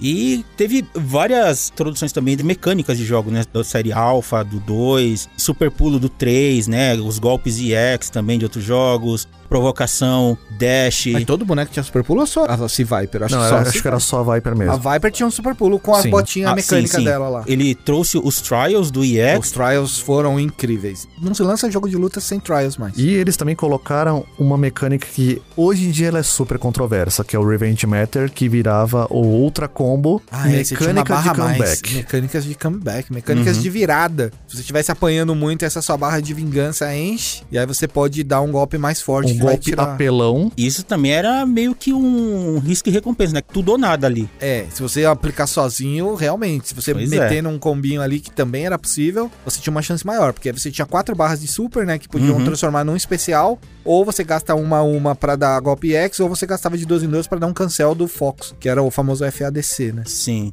Não demorou muito para o jogo cair na graça da galera, né? E a coisa evoluir, claro. Meio que seguindo uma tradição que a Capcom lançou, mas que já nessa época não fazia muito sentido, eles lançaram uma nova versão do jogo Ah, é. em 2010, né? Que é o Primeiro Super Street Fighter 4, Ah, sim. depois o Arcade Edition. É, o Arcade Edition veio uma terceira atualização. Mas o Super Street Fighter 4, o pessoal já ficou meio com a, a pulga atrás da orelha. A Capcom tava começando um, um momento na história dela de atualizações de jogos desse jeito que o público não tava gostando, porque o público que arcava com a consequência dessa atualização, entendeu? Sim. Que antes era do Era o operador do arcade, né? Exato, agora, agora o veio público tava comprando consumidor. os bonecos novos, a atualização. Veio bastante conteúdo, não veio? Eu acho que comparado o com o Super 4. é a atualização mais o pago com gosto que Street Fighter já fez. Na época, a gente já tava naquele processo de você poder atualizar jogos. E aí você patch. lança uma nova versão do jogo que você tem que comprar um disco. O Super precisou comprar outro disco, certo? Precisou. Ele é um, O Super é o único que completamente precisou outro Porque a, disco. a estrutura pensada pro jogo inicial ela não comportava mais É, nenhuma melhoria e, e adição. Cara, mas o Super é honesto. o que salvou a galera, se eu não me engano, começou até aquela de ah, vamos verificar o código do jogo. É, não, porque vai ter o Aí próximo. no disco descobriram, pô, tem um monte de boneco que tá travado aqui, eu vou ter que pagar Esses por... travados vieram no Cross-Tekken. É. A atualização do Cross-Tekken, Gil, foi o que afundou a Capcom, assim, ó. É, é que o Street Fighter Cross Tekken veio com 12 personagens travados Nossa. no Que lançamento. era o patch que eles iam atualizar o jogo. Vou Ah. botar os 12 bonecos. Só que eles já estavam lá. Você ia ter que pagar o jogo que você já comprou, Ah, pagar nossa. de novo. É que o Crosstech, eu, assim, eu admito, eu simplesmente ignorei. Não, e eu é, lembro do então. Street porque tinha uma polêmica envolvida isso também. Que tanto é que ficou aquela coisa, pô, por que que a Capcom tá lançando um No jogo de novo? Super, o- a atualização foi honesta. o- você teve que comprar um outro disco. Óbvio Uhum. que vieram todos os personagens do 4, mais os 10 novos do Super. Que aí adicionaram bonecos inéditos, tipo a Jury, adicionaram. Rakan. Veio nessa atualização também. veio veio. nessa. O Evil Ryu veio no Arcade Edition. Arcade Edition. E aí atualizaram, botaram os bonecos do 3 e mais bonecos do Alpha. Isso. A Rose E... já tava? ou Não, a entrou? Rose já tava. Terminaram de colocar os personagens do 2, porque voltaram T-Hawk e DJ. Ah, é Sim. verdade. Colocaram Dudley, Makoto E o Yan com e o Arcade Yang Edition. Arcade Edition. Que Isso. veio, né? O Oni, o E Evil o Yang. Oni e Evil Ryu. Que foi a atualização porque saiu o Super, saiu pro arcade. E o Super, quando saiu pro arcade, saiu com esses bonecos. E aí eles trouxeram pro, pro videogame também. É, com o Arcade Edition, Capcom ela começou a, a dar mais perfumaria, tipo, roupinha pra galera comprar. O Arcade Edition é um patch real, não é igual foi o Super, né? Você Uhum, comprava sim. só o DLCzinho ali, pagava menos, pagava 25, 30 dólares, que eu me lembro, o jogo de Sim. 50, você pagava É, mas essa. aí você trazia tudo que tinha no jogo. A atualização era grátis, se eu não me engano, mas os bonecos não, eram a atualização era paga. O Era Arcade paga. Edition, você vinha com esses quatro personagens novos. Acho que ele custava menos, tá? Uhum, Se eu não me engano, não, não chegava a 30 dólares, Ah, não. tá. Pode Só que ser, assim, pode é, ser. a partir do seu build do Super, você conseguia atualizar pro Arcade Edition, que depois veio a atualização, aí sim, gratuita do Arcade Edition 2012. Mas você tinha que ter a outra, ou não? Não, não, você conseguia, a partir Comprar dele você já, já ia pra versão mais recente. Ah, tá. Que aí adicionava mais. É, é que assim, Isso. você podia comprar essa Arcade Edition em versão em disco, que já vinha com tudo. Ah, é, ou que- se você porque eles tivesse o jogo, uma versão em você disco. comprava a atualização Sim, e aí, sim, sim, beleza, sim, você sim. tinha um jogo completo de novo. É, foi um momento que a Capcom lançou disco de todas Não, as a- foi, atualizações. foi um pesadelo pra Capcom. Imagina quantas configurações diferentes de Street Fighter você tinha rodando no mercado. Você comprou digital e compra atualização em disco. Você comprou o disco e atualização digital. Você comprou o disco, você tem atualização no disco, você tem atualização digital e versão digital e a versão da PlayStation Plus que dava de graça. Que inferno. Você podia colocar Então, assim, tudo no mesmo pacote. E no Xbox também. Imagina quem tinha que organizar torneio de jogo de Cara, luta que naquela então, época. Mas quem tinha que organizar torneio de jogo de luta naquela época se dava bem, porque o conteúdo tava no disco, não é igual a Street 5. Eu tenho uma teoria. Só o Street Fighter 4 original que ficou de fora, né? Uhum. E aí do Super pra frente você tinha como atualizar de um pra um. O 4 nunca. O 4 não. O do Super pra frente pode ir qualquer um. Versão eles digital, disco, não sei o que lá, é. tal, não sei o que. Eu acho que foi só um plano maligno da Capcom pra não pagar mais os direitos da música do Exile. Ah, é, Sim. também, que era uma abertura Indestructible, incrível. que era uma abertura Porque incrível. a primeira versão do jogo, aquela abertura, eu acho incrível e a música ela grudava, né, As cara? duas versões, americana e japonesa. Sim. Aquela música é muito boa, mano. O Até pessoal hoje. cantando refrão em campeonato, assim, coro. Aham. A abertura também da Arcade Edition ficou bem incrível. Eu É, a abertura achei. do Faber Castell, eu gosto. Em 2013, aí eles lançaram uma versão definitiva, o Ultra Street Fighter 4. Foi a última atualização do game, mais dois personagens. Não, teve mais porque, na verdade, o Ultra Street Fighter 4, ele meio que foi feito tentando fazer valer todos os materiais que eles criaram pro Street Fighter Cross Tekken, que não deu tão certo, que não teve tão boas vendas assim. Ah, é então você verdade. teve vários cenários do Cross Tekken Reaproveitamento de reaproveitados. Reaproveitados, sim. eu Você lembro. teve os personagens que estrearam lá, Hugo, Poison, Helena, Rolento... De Capri. Não, Decapri foi a personagem inédita. Tá muitas aspas aqui, ó. Mas ela foi inédita mesmo. O anúncio da Decapri é um episódio à parte. Ah. Porque eles falaram: não, nós vamos ter um último personagem que vai fechar agora o Street Fighter 4. Cara, as apostas eram altas. Pensando, já veio o Goken, já veio o Oni, que é uma versão What If do Akuma, se ele fosse totalmente tomado pelo poder assassino do Satsui no Hado. Uhum. Você já teve um Evil Ryu. O que, que vinha depois? Evil Chun-Li? Evil Dan? Shadow Lady. Não, não, Shadow esquece Lady. essas coisas de Marvel vs O Capcom. pai da Chuli. Pai da? Chun-Li. Ele tá morto, o Hater Man. sofá. O sofá O que voa na o cara do Vega, mano. Vega Meu toma na Deus. boca. Mas o pai da Chuli não tem corpo. É, Não isso é verdade. corpo, Nunca velho. acharam o corpo do Nunca pai da acharam Chun-Li. o corpo No do final da Chun-Li do Chun-Li, Street 2, ela visita Não o tá, túmulo mano. do Volta no 6. Pai da Ela Chun-Li volta no o Mas 6. e aí? O Gaio também visita o túmulo do, do Nash. É. E o Nash morreu e voltou duas vezes já. Quantas milhões de pessoas já visitaram o próprio túmulo em filmes? Gil, você é de filme de É, eu ação sei, dos é. anos 80, cara. Você não pode É, falar eu isso. sei. Eu tentei, eu tentei. Eu tentei. volta no 6, hein? Essa versão Ultra do Super Street 4, ela foi, acho que dos Street, o jogo mais parrudo de todos, né? Que ele fechou com um elenco de 44 bonecos. Trouxe aquele conceito das edições de aniversário de jogar com a versão do boneco que você quer, de atualizações que vão desde o 4 até o Ultra. Uhum. Trouxe o modo Ômega, que era divertido pra caramba. Explique o modo ômega pra quem tá por É fora. quase o Street Fighter de rodoviária, né? Exatamente, é um oficial. Sim. Então as loucuras não eram tão loucuras, mas o Ken soltava magia com o pé, pra todas as direções. E o Ken era um boneco da hora na versão Ômega, Sim, mano. e ele incorporou vários modos de jogo também de outros Street, né? Então você tinha opção pra tudo que você E o quisesse tinha ali. parry. Eu acho que uma palavra pra gente definir o que foi o Ultra Street Fighter 4 seria festival. Eu acho. A festança mesmo. Você tinha de tudo, assim. É, você tinha essa seleção de edição pra você ter essas variações Street Fighter 4, Super, Arcade Edition, Escambau pra jogar. Você tinha o Ultra Combo Double também, que era você... ao Ultra Double, você que você podia comprar, pegar os dois especiais, você- só que dava menos dano. Não, mas assim, é- era a liberdade pagando o preço de você ter um pouco mais de dano. Mas Dá a liberdade do jogador se expressar. Sim. Hater Man, você jogou muito essa última versão do Street ou... Não, Street 4 eu joguei bastante, cara. Todo o meu círculo de amigos jogava também. tinha como então... fugir, né? Não, não tinha. Eu joguei bastante. Eu confesso que, assim, quando começaram esses personagens bizarros, tipo de Capri, a volta da Helena, num momento meio que eu já tava procurando outras coisas pra Demon fazer. Souls. É, nessa época nossa vida de trabalhador É, já não já- permitia mais a gente jogar. E ainda nessa época eu não tava produzindo conteúdo. Eu era profissional de marketing de empresa de games online, então a vida era pouco tempo pra jogar, mas Street Fighter 4 nas horas vagas a gente jogava bastante, se reunia pra jogar. Tinha essa facilidade de você não ter que ir mais no fliperama, né? É. Qualquer Xbox, qualquer PlayStation 3 ali e Xbox 360 com um Street e uma galerinha passar uma carninha ali, você juntava e jogava. Passar uma carne É, real.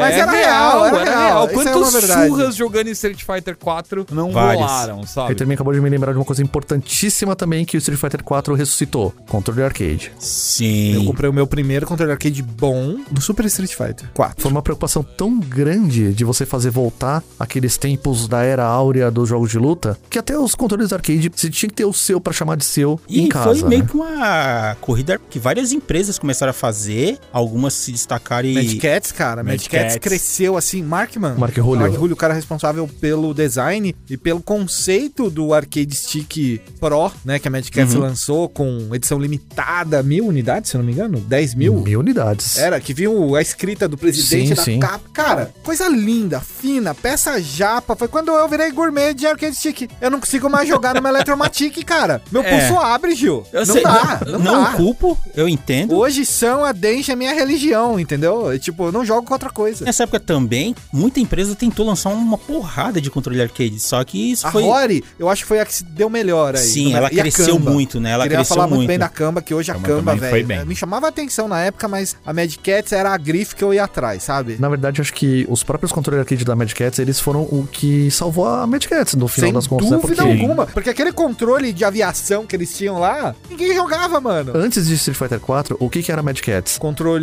padzinho, né? Era sinônimo de controle barato. O pad veio com o Street 4 também.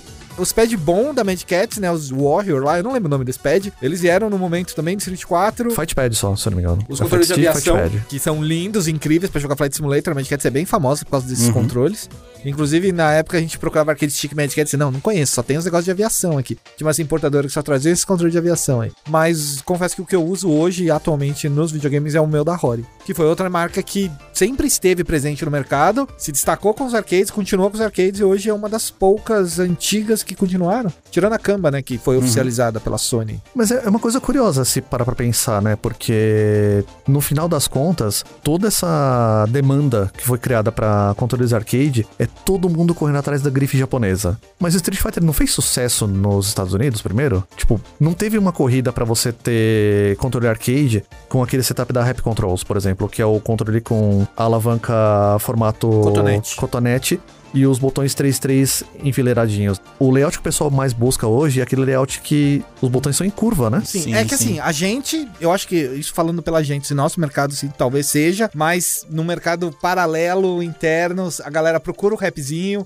procura os seis botões, procura essas coisas que fizeram mais a cabeça na época que elas jogavam no Flipper. Nos Estados Unidos mesmo, a Rap, né, é uma marca muito famosa de controle, né? Se não for a maior, é uma das maiores até Jogador hoje. de Marvel, gringo, É. só usa Rap, cara. Acho que no ocidente, pelo menos na parte norte-americana, ela é o padrão, enquanto a japonesa é a exceção. É, pra o, cá, o próprio já é Wander contrário. aqui, ó, trocou a bolinha do Rory dele por um cotonete, cara. e melhorou, tipo, funcionou Bastante pra é ele. estilo de jogo, Eu né? entendo também, eu jogava muito nos arcade com controle cotonete. Ah, eu também, mas eu abracei o Japa Não, e agora. eu, eu é- tentei, eu não consegui. eu e o elefantinho azul da Sama somos um. High five, Não Anderson. tem No como. máximo do final dos anos 80 pra começo dos anos 90. Todas as placas de arcade que você tinha no Brasil, elas vinham do jeito que elas vinham no Japão. Não existia produção nacional de comandos ainda. Por isso você teve esse contato com controles com comandos japoneses. Mas quando eu comecei a jogar Street mesmo, os primeiros controles que eu peguei com mais afinco assim foram cotonete. Tanto o Street 2 Champion Edition, as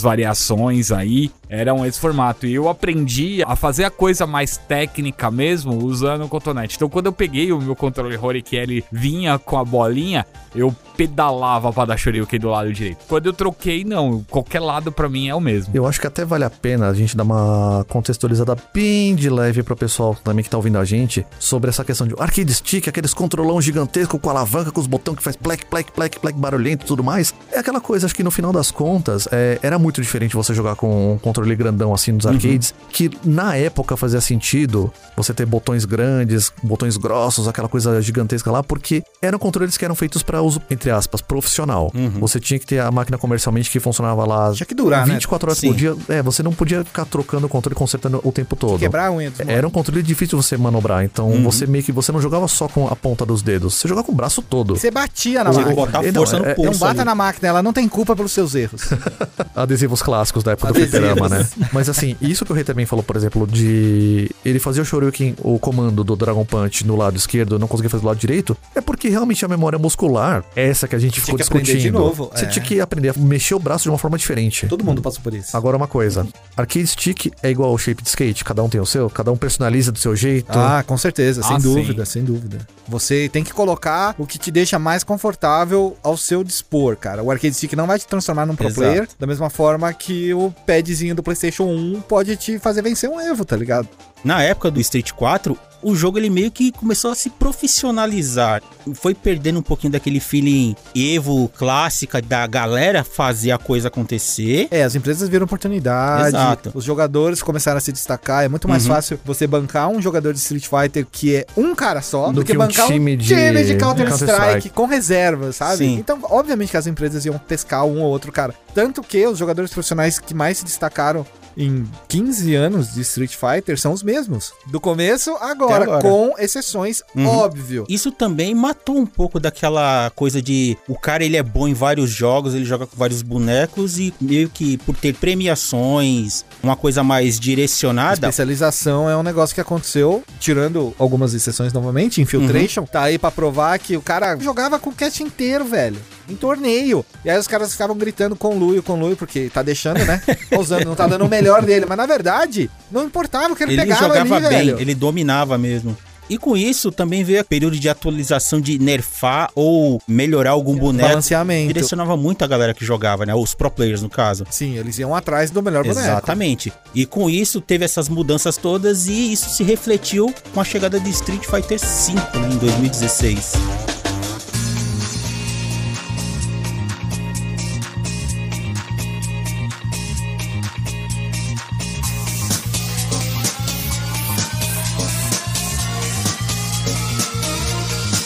Campanha que eles tiveram em cima do Street Fighter V foi Uhum. focada nos esportes. Assim, do primeiro momento que eles apresentaram ao último respiro de vida, que é o que eles estão entregando agora este ano, focado na apreciação do pro player, da comunidade profissional, dos eventos, da grana, que não é muita, mas eles iam estar nas Olimpíadas se não fosse a pandemia, Sim. tá ligado? Então, diria que eles miraram e conquistaram o que eles precisaram conquistar nesse momento, sabe? Uhum. Em detrimento de chutar todo o resto fora. né? Exatamente, é, que é um problema. Esse é o grande problema, né? Porque quando você pensa no Street Fighter 4, o banho de loja foi real. Uhum. O- Sim, o, o jogo sim. veio com a abertura lá do Exile, com a banda de J-pop que era a mais popular do Ele veio momento. bem caprichado. Veio com anime, atualizações. O Super veio com anime junto. Veio um monte de peças. Veio aquele filme da Chun-Li que ninguém precisa se lembrar, mas tudo bem. É, já A debaixo do tapete. A lenda de Chun-Li da criança. Veio com muita coisa junto. Então, assim, você tava pensando nesse mercado muito maior, né? Uhum. De você entregar uma experiência completa, single player, tudo mais Ele tal. era mais O inclusivo. Street Fighter 4, qual que era a ideia deles? Era fazer esse revival, fazer você ficar todo mundo Uhum. junto, né?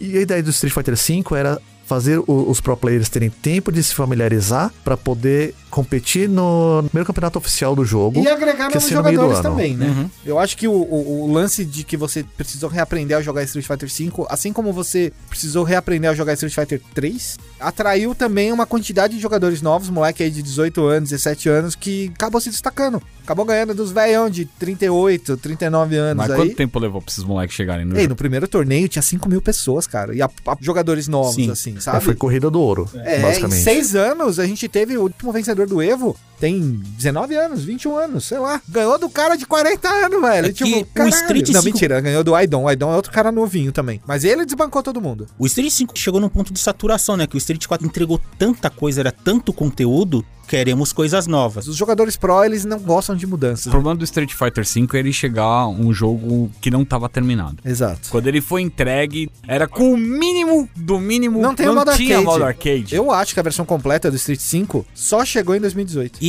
pra época foi um acordo, né, que a Sony e a Capcom fizeram, por isso que o jogo ficou restrito a PlayStation e PC. Com cross. Com esse Street também assim, a gente tem a figura do Yoshinori Ono, né? Ele era uma figura legal assim pra destacar, tal, O engraçadão. 4 transformou ele em estrela, o 5 é o estrelato dele levando as decisões mais malucas possíveis que ele achava que ele É. tava acertando, sabe? Lembra quando vazou o plano de trabalho do Street Fighter V, Sim. que ele terminaria em 2021? E tanto que esticaram um ano extra por causa da pandemia e tudo mais. Uhum. Esse último ano que a gente tá vivendo, Street Fighter V, ele foi completamente criado na mudança de turno, né? Sai Ono, entra a nova direção ali e eles conseguiram trabalhar isso. Mas o Ono tinha umas ideias meio megalomaníacas relacionadas a esportes. Era um plano bem ambicioso, se você parar Uhum. pra pensar, porque até então, a própria mentalidade da comunidade de jogos de luta era uma coisa mais clube da luta. Sim. Uma coisa talvez mais WWE. à relação luta e esportes. Eles acham que uma coisa funciona, mas não é exatamente isso. É, porque a ideia de você associar esporte, você tá jogando meio que toda uma dimensão pacotando ela e falar, ó,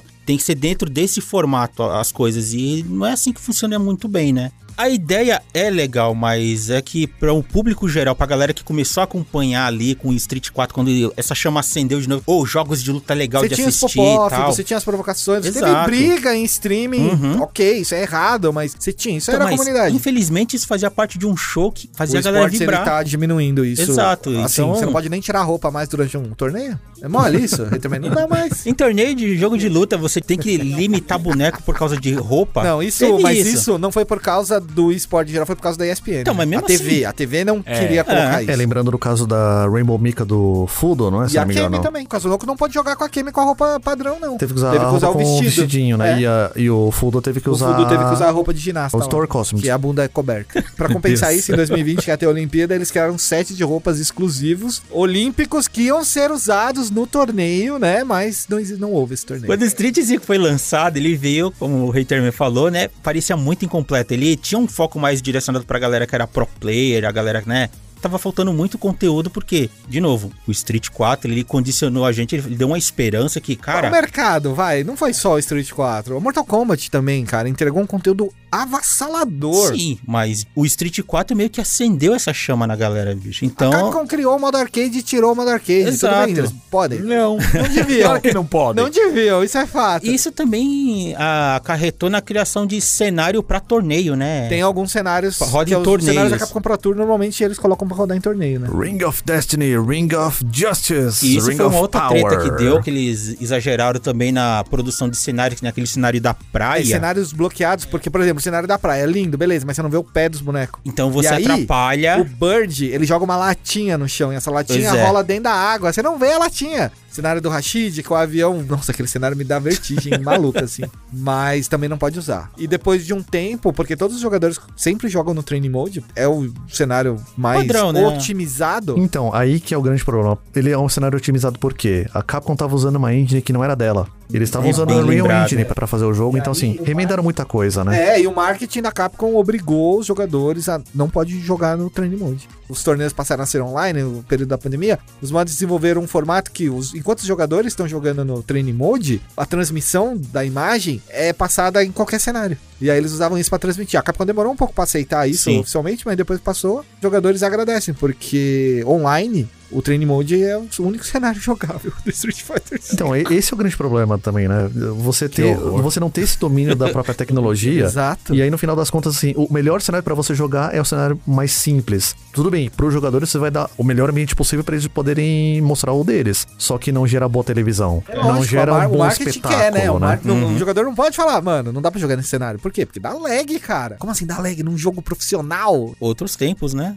Outro problema também, quer dizer, problema na nossa cabeça, quando o jogo foi lançado, ele foi enxuto com 16 bonecos. Você acha pouco? Eu não acho pouco. Hoje em dia eu não acho Então, pouco. eu também, eu acho ótimo, né? Mas, Mas sim, a galera reclamou porque Street Fighter 4 veio com muito, veio com 20. Não, no, 20. no arcade, o Street Fighter 4 veio com 16. É. Só que aí na versão console veio com 25. é, porque Que é o tinha que secreto, 80% do mundo conheceu. Eu preferia que tivesse 8, o modo arcade e o modo história. ah, meu Deus. Mas É, ó, 8 16 é menos do que é um bom o elenco, Street cara, Fighter foi um 2. bom né? elenco, e um elenco diferenciado. Sim. Todo mundo tinha que reaprender tudo, então eu acho que no final não Eu foi não sei um se problema. é por causa da época, mas esse Street 5 ele trouxe um set de bonecos assim bem diferenciado e ele fez o que o Street 3 não conseguiu, né, que foi tornar esse elenco novo, entre aspas assim, ainda tem umas ressalvas, palatável pro público. É, eu acho que no 4, a série, né, Street Fighter também conseguiu entregar os newcomers de uma maneira bem aprazível. Todo mundo gostou, né? ah, não, dos- sim, dos- é que ali já, já tava na festa, Tirando tava Rufus, tudo bem integrado. Rufus não, tirando o El Forte. E o É, Rufus, eu não gosto do Rufus. No 5, a gente teve quem? A gente teve o Rashid, A Laura, o Feng e o Nekali. tirando o Feng. São bonecos super jogáveis. O Rashid é forte até hoje. Ele é O Nekali foi forte por 3, 4 temporadas. A Laura é boneco de gimmick, então se o cara sabe usar. Você Ele pode ver o Aidon. Aidon aí, vice-campeão do Evo, é o único cara que é lembrado. E a Laura é uma brasileira. Jiu-Jitsu Matsuda, irmã do Chan. E o avô, se não me engano, teve um rolo com ouro, né? Não demorou muito também, começaram aos poucos a introduzir coisa É, nova, quando os atualizar. influenciadores começaram a causar e reclamar, o jogo Sim. dropou a venda assim de uma maneira absurda. Aí, pra jogar um pouco mais no seguro ali, eles trouxeram o elenco básico, né, de jogadores conhecido pela galera.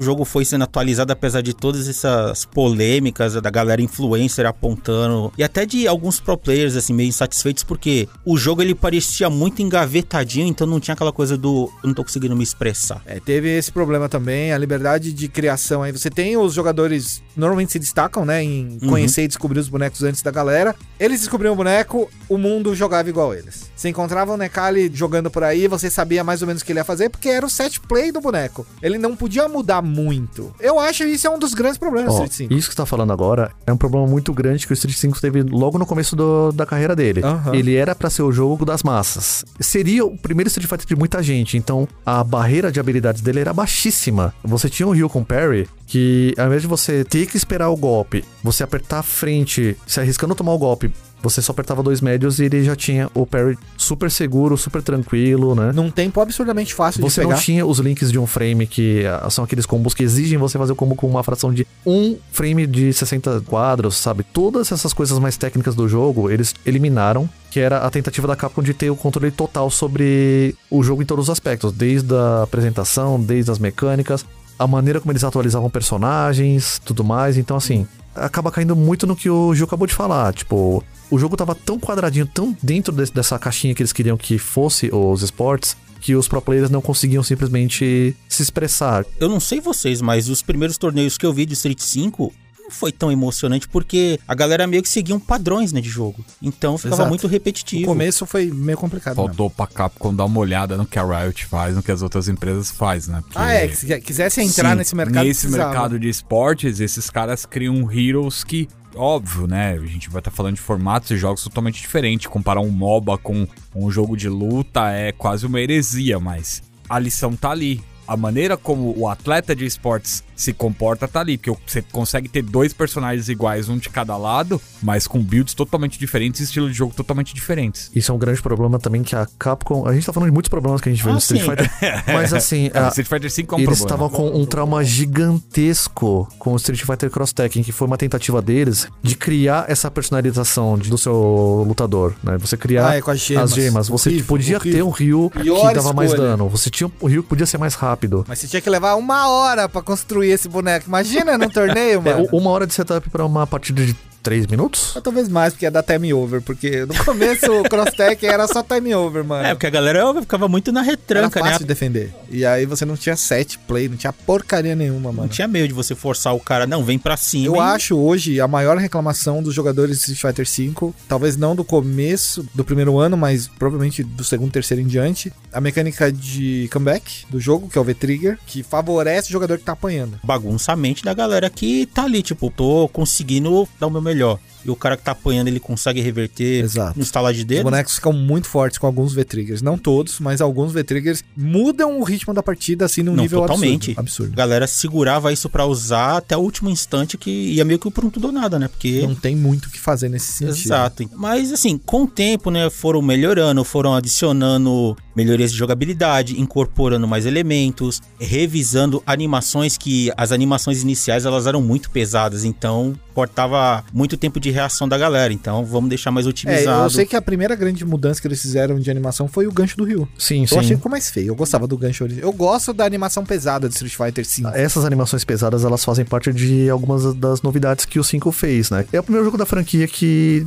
não foi lançado primeiro nos arcades, né? Uhum. E também talvez foi o primeiro jogo que usou de fato motion capture na série principal. Em algumas coisas, sim, não É. em todas. Porque a Capcom se recusa a falar de quais bonecos eles usaram motion capture. E quando eles mostram é porque eles. Não, vamos mostrar a Rose aqui. Mas o Luke não tem, por exemplo. É, vamos tocar numa outra ferida. O Fight Money. Fight Money era um negócio que ia favorecer o jogador cliente, né, do jogo, que jogasse ele pra caramba, a não precisar gastar um centavo do É, seu você dinheiro de ganhava verdade. o dinheiro Só do precisava jogo. gastar suas horas. Só que aí, a quantidade de Fight Money que você ganhava por luta é um negócio idiota. A quantidade de Fight Money que você precisava gastar pra comprar um boneco, um cenário, era uma quantidade absurda. A economia do jogo, de uma forma geral, ela só- só foi deteriorando, né? Porque na primeira temporada, eu, eu me lembro que você conseguia ganhar Fight Money sim, ao custo de você jogar o modo survival. Então, mas o lance do Fight Money, eu acho que devia ser focado na galera jogar contra outra pessoa, cara. É. Não jogar sozinho. Ainda que ganhasse pouco, mas você estimulava, né, É, a pessoa? Então, mas aí que tá. Você olhando para os valores, realmente tem uma disparidade muito grande. ah, era porque absurdo. cada personagem custaria em torno de o quê? 100 mil Fight Money. Por luta online, você ganha 50. Quando ganha. Gente, olha o que a gente tá discutindo. A gente tá falando de um jogo de luta e a gente tá discutindo a economia dentro dele. P... Eu quero saber da economia do mas jogo de é, luta. isso aí. Eu quero saber da Aí- jogabilidade dos personagens, de tudo, mano. Eu quero fight É que money. foi um backlash que tá. da Capcom. Esse é o ponto que a Capcom não explicou direito pra gente, porque todo mundo tava esperando um jogo de luta. A Capcom tava entregando um Eles serviço. não queriam que o backlash do vamos entregar temporadas e você vai ter que continuar comprando coisas pra se dar bem. Você pode comprar sem gastar o seu dinheiro. Mas eles não souberam entregar esse dinheiro pra gente. Tanto que, cara, moeda morta. Atualizaram o game Na recente e deram verdade, tudo. o Fight Money, inclusive, ele não era pra ser a moeda premium do jogo, né? Eles tinham o, Eles o tinham um outro. Eles tinham Zen, que é era verdade. a moeda que você comprava com dinheiro de verdade Foi e, e convertia como antes de premium, sair. né? Essa mecânica é uma outra. Ubisoft. Tem uma, é, Ubisoft Blizzard. Todos esses caras deram exato. um tiro no pé com a mesma mecânica e ninguém aprende. Vamos Tiraram lá. antes. Porque assim, é, eu realmente fico pensando, vale a pena você talvez ter um, sistema desse se você realmente premiar os jogadores de uma maneira diferente. Porque aí você vai lá, sei lá, tá, vou dar um exemplo aqui bem leviano, tá? As skins. Você premia o cara por o cara ter jogado bastante, pelo cara ter se esforçado, por ele ter mudado de rank, sair sabe, de bronze pra ultra bronze, prata, ganha uma quantidade de fight money e tem skins que você só vai vender usando o dinheiro do jogo. Tem isso, viu? No, A gente no tem jogo. algo Só assim. que aí é um problema que a Capcom teve com o Street Fighter V que vai se espalhando por quase todas as temporadas. Comunicação. Sim. Você não sabia. Ó, por exemplo, Jeff, quanto Fight Money você ganhava cada vez que você subia de level online no Street 5? Level de boneco? É. Mil. Tá Mil vendo? Fight Money. Mil Fight Money. Em tese, se você levou seu boneco pra nível 50, você teria ganhado 50 mil. quantas horas você leva pra chegar a esse nível? E aí não adianta o cara colocar uma skin por 500 mil fight money. Eles começaram a entregar skins com Fight Money via gacha. Ah, meu Deus. É, meus amigos. Quando você acha que não pode ficar É, pior, Mas tem mais um negócio. sempre pode ficar tem, pior. Tem, tem outro que não é tão ruim, mas é pilantragem também. Você gastava seu Fight Money pra jogar uma luta especial e ganhar um pedaço da sua roupa. Aí você tinha que jogar quatro lutas durante as semanas pra ganhar uma roupa especial. Uma roupa de Monster Hunter, uma roupa de algum outro jogo antigo, Devil May Cry. Então, são coisas que a Capcom acabou experimentando mesmo, né? Tentando ver Cara, se colava no jogo. E quem jogava semanalmente tudo, né? não achava Não ruim. achava ruim. Porque o dinheiro era pouquinho e no final você tinha uma skin, que era uma skin da hora em alguns casos. Tipo, todas as skins de Monster Hunter são bonitas. Hoje eles deram tudo na edição Shop Edition do jogo, né? Agora Sim. a pergunta que não quer calar. Eles vendiam essas skins por dinheiro real também. Não, Não. não. Não, Só era só Esse era, era um outro problema da, da série de todos os fidelização. problemas. É, e a fidelização do cara. O cara tinha que jogar toda semana. Se ele perdesse uma peça, ele tinha que esperar a boa vontade da Capcom de trazer de volta, sabe? Não, Tipo, aí é quase as Daily Mission dos jogos Exato. que você tem dos E tradicionais. eles têm Daily Missions que... também. O, o que acontecia é que a quantidade de Fight Money circulando na economia do jogo nunca era suficiente pra você comprar é, o, esses cosméticos, esses acessórios, Ah, é, sem dúvida. até os cenários. Então, Sem assim, dúvida. só que não tinha uma alternativa pra você comprar isso em dinheiro de verdade. Então, se você não ficava jogando direto, você simplesmente não tinha. Era estranho, porque quando você usa esse tipo de mecanismo, subentende-se ou você dedica muito tempo pra juntar Muito o dinheiro mesmo. e comprar isso, ou você corta o tempo e gasta um dinheirinho a mais aqui com serviço e já compra. O dinheiro que você gastava, que a Capcom fez o jogador gastar, é um dinheiro relacionado a esportes. Uhum. E eram os pacotes relacionados a CPT. Todo ano sai um pacote de CPT e aí ele te dá cenário, te dá roupa especial. CPT é Capcom Pro Tour. E esse dinheiro é pra inscrição do torneio também? Esse dinheiro era pro pote do vencedor do torneio durante o ano. Então você meio que você era com- uma campanha, tá É ligado? legal. Contribuía, né? Pra... É, legal. e era ok, porque sempre eram kits legais. Uma das roupas passou a ser a roupa que o vencedor do torneio escolhia. Não, era sempre duas roupas premium de personagens que eles escolhiam o cenário da Pro Tour do ano e o prêmio do vencedor, além do prêmio em dinheiro, era o direito de escolher e criar uma roupa pro personagem que ele Isso. quisesse. Geralmente era o personagem com quem ele vencia, porque existe essa é, fidelidade é. de personagem e tudo mais, mas aconteceram alguns casos diferentes, né? Isso na Capcom Pro Tour e Capcom Cup, né? Sim. Onde acontecia essa premiação. Chegou uma época que eles deram como premiação uma cor exclusiva também. O Tokido, o jogador japonês, Sim, ele sim. tem um Ryu que só ele tem com aquela cor, porque fizeram pra ele e tá logado na conta dele, ele ganhou de prêmio, achei incrível. Ao mesmo tempo que, pra você ganhar mais Fight Money, coisa de 10 centavos de Fight Money, sei lá, você bota as propagandas. Você liga o Ed na roupa, aí você- o Ryu tem uma, o logo da Red Bull na cabeça, sei Fim lá, tá mundo, ligado? mano. E aí você ganha um tiquinho a mais pra você ver propagandas durante o load. Ah, É, e propagandas Deus. durante o loading, que são separadas das propagandas nas roupas. Exato. Você pode ganhar até 24 Fight Money. Capitalismo levado a outro Rapaz. nível, né? Não, isso foi ridículo, Não, assim, assim, no nível a absurdo. Capcom realmente tentou muita coisa, tentou, jogou de tudo assim pra ver o que, que grudava no jogo. Desde essa monetização, desde gacha, passe de temporada, escambau tal. Um acerto que eles tiveram no meio dessa história toda foi a CFN, Capcom Fighters Network, não? Isso aí eu A concordo. coleta de dados que eles fizeram ali nessa, Ali nessa- é, nesse ali serviço isso foi incrível. demorou pra gente ver, mas quando a gente passou a ver, que isso é a partir do terceiro ano, quarto ano, eles não perderam nada dos dados Uhum. originais. Então, eles só foram arrumando, agregando. Quais são os dados que eles captam na Tudo. CFN?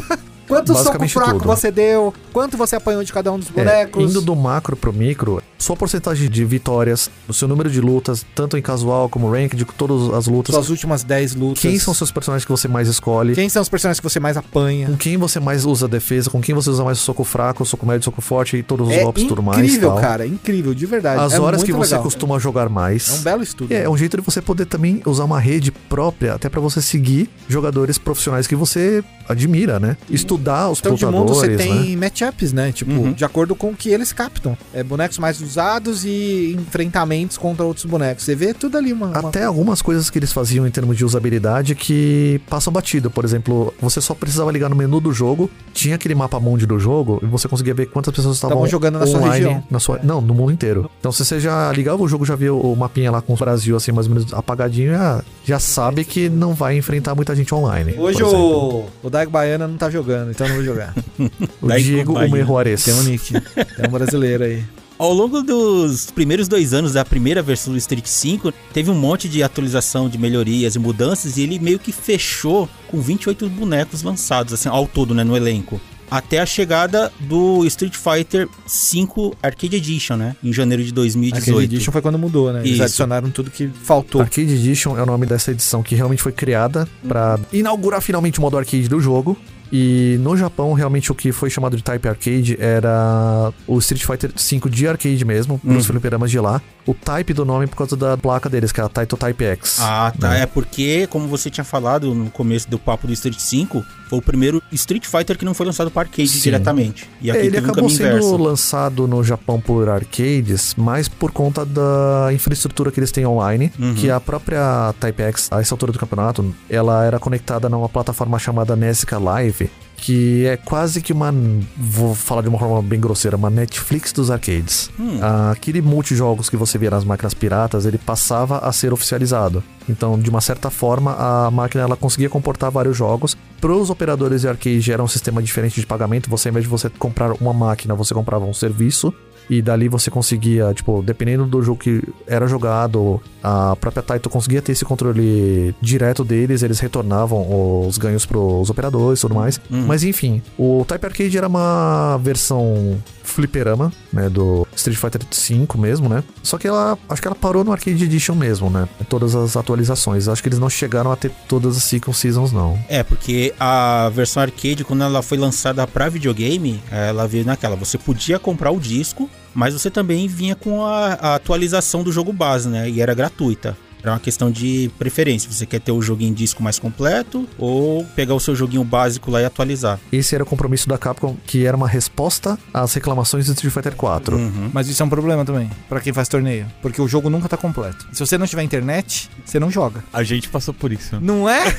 Exato! Teve torneio internacional que teve negócio que tinha que atualizar, sinal caiu, alguma coisa assim. Foi Não, no- mas eles melhoraram isso. Tinha uma época que pra você ligar o jogo, você precisava estar logado 100% do tempo. Uhum. Hoje em dia você pode deixar o jogo deslogado, que é o que é recomendado em torneios offline, e joga o offline sem o menor problema. É o começo da infraestrutura da CFN foi bem problemático, né? Porque o jogo parava as lutas até- quando você tava no modo offline, E né? nessa versão do Street, né, eles trouxeram todos os 28 lutadores, uma porrada de melhorias de uma vez, modos de jogo, né, arcade, extra battle, team battle, gallery. Galeria, muito Os importante. caras foram empurrando de tudo. Teve uma nova abertura em CG. A interface O mudou. começo do Street 5, ela, ela era tão esportes, ela, ela era até meio sem sal. Era chato, cara. É um Aí negócio depois meio. virou uma coisa mais pimp. O Excel era mais bonito. É só porque não tinha o Dan, tá falando isso. Pac-Man programado no Excel era mais Ó, legal. aí. Nessa fase do meio pro final já do Street 5, eu não joguei tanto, embora eu tenha acompanhado muita coisa. Mas nessa atualização veio a adição de um segundo V-Trigger. V-Trigger e depois a gente teve também o V-Skill, né? Sim. O novo, né? Pra você dar uma separada e dar uma chance de criar uma individualidade pra cada jogador. Apesar de que eu achei que 45% dos novos V-Trigger foram totalmente feitos nas coxas. Porque ou é uma magia zona, ou é um power-up que não muda o boneco, mas te dá um pouquinho mais de força. São meio sem inspiração. Isso é uma coisa que aconteceu com uma certa frequência em todos os golpes especiais do Street 5, não? Porque grande parte dos golpes é o quê? É frisa a tela, o personagem vai fazer uma pose, dá um hit. Se o hit não pegou, continua o jogo. Se o hit pegou, para tudo pra fazer uma animação do personagem dando mil golpes, não o que lá tal, e para. Você tem muito pouco especial que ele é utilitário como o Shinko Hadouken. Que é, a partir do momento que você faz o comando, você tem que desviar da magia. Ah, é. Se a magia vai pegar de animação ou não. Alguns especiais eles param Os especiais são basicamente só um trigger de uma animação bonita. Virou um anime fighter. Eu acho que isso foi pensado também no conceito de o Street 5 não ter chip damage. Se você Hum. estiver defendendo, você não vai morrer na magia, só vai morrer no especial. E o Critical Art, quando você defende, independentemente se for um Shinko Hadouken, se for um golpe que não vai ter animação subsequente se você defender, você vai tomar esse chip e ele vai ser igual e vai doer e você vai morrer, sabe? Eu acho que foi por isso. Dá pra dizer que essa versão era basicamente o que o jogo deveria ter sido no começo, quando lançou, Dizem né? as más línguas que sim. Eu joguei bastante as primeiras versões e os torneios só foram decaindo no decorrer dos anos. Uhum. Então a primeira versão ainda é a mais lembrada aí, com quase 5.200 pessoas jogando um torneio. Mas era bem desbalanceado também, né? Era no final super. das contas. Era a primeira vez, né? Os caras estavam testando tudo. Não teve tempo de passar um patch, cara. Essa mesma troca, o Tekken teve uma atualização lá que, cara, o jogo ficou o jogo mais popular do Evo, Ele saiu pra praticamente. consoles, basicamente. É, e foi incrível. Foi uma das Evos que, afinal desse Tekken, ele roubou os holofotes, né? Desse ano, você tá É. falando? Sim, desse ano foi, com certeza. Pra prolongar a vida do Street, né? Então eles começaram também a lançar mais temporadas. Ao longo desse arcade de diante teve duas temporadas, na É, temporada a 3 gente e teve a 4. terceira e a quarta temporada não foi bem uma quarta temporada, foi uma temporada. Porque eles trouxeram quatro bonecos, não avisaram que era uma temporada, parecia que ia acabar, que não ia ter mais nada. Foi na terceira temporada que eles colocaram lá os bonecos novos, né? O Falk, Foi a Ed, segunda. Kage, Colin, Essa foi a temporada mais audaciosa do Street Fighter V, porque só veio boneco novo. Mená, o Zeku. Mas era o padrão, sabe? Tipo, eles lançam a primeira temporada com personagens antigos, clássicos, que todo mundo queria. Segunda temporada com novatos. Se der bom, lança mais uma boa. Se não der Uhum. bom, sagatão, mano. Joga seguro. Sakura, tá ligado? É. E foi o que eles fizeram. Terceira temporada é a mais popular do Street Fighter, eu creio. Uhum. Coragem até que página. né? É, e a quarta temporada a gente tem aí Kage, né? Que é uma versão do Evil Ryu nova. Também não é o Evil Ryu, tá? A gente tem o Honda, a Lucia. Dan. Não, o Dan não é dessa temporada. Não, Não, não, o Dan foi da O Dan última. é da, é da temporada 5. Pode crer, pode crer. Grátis. Uhum. E aí em Não, seguida. foi, foi o Code, então. Não, o Code veio na terceira. terceira. Quarta, que não é quarta, eles não chamam de quarta temporada, só veio três mesmo. Fevereiro de 2020, mais uma nova atualização, né? Street Fighter V Champion Edition. Lembrando que todas essas atualizações são grátis. Sim. Balanceamento, visual e tudo mais. Os bonecos não, os Sim, bonecos são é, o pagos. boneco era comprado à parte. Que aí o Fight Money já dane-se, né? A Edition trouxe os dois chefes, o Gil Eu. Oh, não. e o Seth, com o novo corpo de mulher que gerou um preconceito geral da galera. Exato, Mas eu cara. amei essa estética, velho. Eu achei incrível. E aí, eles tiveram que colocar uma quinta temporada meio que emergencial ali pra. Pra suprir a necessidade de uma, talvez, repensada geral do que era a Street Fighter 6, porque boatos correm, Uhum. nunca vão ser confirmados, de que a versão que eles tinham apresentado do Street Fighter 6 com o Ono ainda dirigindo, que seria lançada tecnicamente em 2021, é, tava uma bosta. Tag Battle. Mano, um lixo! Sabe Deus se isso tudo é Eu não verdade. sei se é tag ou Team Battle, hein? Era uma coisa Foi bizarro. então, eu sei assim, que né? falaram, não, o Ono está demitido. Não, mentira. Não foi É, assim. Eu acho que foi basicamente isso, só que nunca vão contar e sempre vão florear pra caramba. E vamos ser sinceros, tudo bem que, assim, a história de Street Fighter, né, dos bonecos em si, não era aquela maravilha ultra rebuscada e tal, mas tem conexão disso com aquilo, dava aquela coisa de entrosamento de a cada boneco tem, tem coisa própria. No Street 5, as histórias dos bonecos era uma palhaçada, Você né? tá falando do prólogo. Ah, porque Sim. são dois modos história. Tem o General Story, que seria a história canônica, né? Você sabe que no jogo. modo arcade de 2018 em diante, você tinha histórias ali. Sim, ali, era então, eles artezinha. tentaram corrigir algumas Então, coisas. mas o prólogo que você via no jogo que veio no 5 de 2016 é o prólogo da história do 5, né? Então Uhum. não, não tem reminiscência, sabe? Não tem nada. Já o do arcade começa é sempre palhaçadinha, né? Sempre coisa boa. O Street Alphas, né? As atualizações que, assim, eram melhorias, mas eram uma história meio que continuava. E então você tinha conexões de entre Ah, personagens, não, beleza. essas Cê- ali você só tem jokezinho e uma coisa ou outra. O Dan e o Blanca e a Sakura, por exemplo, formam Mas um time ali. tinha conexões que era legal e você queria saber da história do boneco. No 5, eu vi algumas histórias ali, principalmente do prólogo, e nhé, Não, o prólogo é embaçado. é Prólogo é horrível. embaçado. Talvez o problema de vocês com o prólogo era a arte do, Do Bengals. Assim, eu particularmente achava feio. Não! É o melhor desenhista da Capcom, mano. Eles podiam ter pulado de Cert 5 direto pro 6. Ô, louco, Ritter. Facilitaria a vida. Ou depois do 4 vem o 5, tá? É. E depois do 5, vem o 3. E depois vem o 6. Agora você tomou. Droga, Jeff. É, Tomaram? counter. Porque essa é a verdade, porque entendeu? você pega o 5 e o 3 são duas porcarias. Podiam ser o 1, 2, Um o não. 4. Tira o 1 daí, Não, mano. tem que ter o um, Não, cara, tem que ter porque- o 0, o Não. 2, o 4. Eu gosto do 5. É, Jeff, mas você o tem seis. que entender que se não tivesse um, não tinha o 2, velho. Esse é o ponto. Não Esse sei é o se isso é ponto, verdade. cara. Street Fighter 3 teve que andar pra Street Fighter 4 correr. Pode ser também. Então É. você não pode tirar Eu o 3 acho também, que não. não, né? cara. Eu acho que podia pular do 2 direto pro O 4. 5 precisou pro E do 6 quatro e direto pro existir. Só, só- a gente só quer os pares. É isso. Zero é par? É claro que é, seu animal. Não. Cara, como é que você fala que o zero é par? Se o zero não divide com nada. Zero vezes zero é zero. Tá, mas você vai dividir zero com quem? 20 é o quê? 20 é 20 par. par. Então. É o 2 e o zero. o 2 é, Matemática com hater, man. Mano! é a melhor lógica do mundo. Vamos pro Street Fighter 6. Meu Deus. Ah, só pra finalizar, então.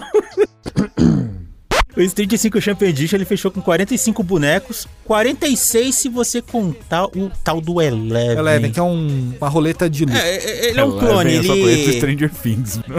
Quase, porque é careca também. mimetizava o estilo de luta de algum boneco e você tinha aquele setup. É, você só tem a imagem do Eleven na tela de versus e depois ele se transforma, na transforma, tela de versus. literalmente, sim. E aí entra o boneco que você vai lutar. E é uma maneira de você também usar o Random Select nas ranqueadas, né? Porque online Ah, é. você tem por padrão escolher o boneco. Você pode botar o Eleven e ficar brincando. E ali nessa última temporada de Street que foi apresentado, né, já mostrava a galera que viria trabalhar no próximo Street, e eles meio que tentando fazer já correções e eles disseram claramente, né, o look é a base do que você pode esperar no próximo Street. Por conta de ter visto tudo que a gente viu do Street 6, a gente consegue entender todas as mecânicas que pareciam quebradas do look no Street 5. A gente consegue entender por que, que elas foram colocadas daquele jeito no 5, porque você viu o 6 já. Uhum. Hoje o 6 é uma realidade. Que assim, Street 5 já tá com os dias contados, né, mas ainda vai ter um torneio até o lançamento. tem dois ainda garantidos, que é o final da, da Pro Tour, né? Que é a Capcom Cup, e o Evo Japan, 31 de março. E depois disso, aí sim, a gente chega no Street Fighter 6, que ele vai ser lançado em algum momento de 2023, se não tiverem,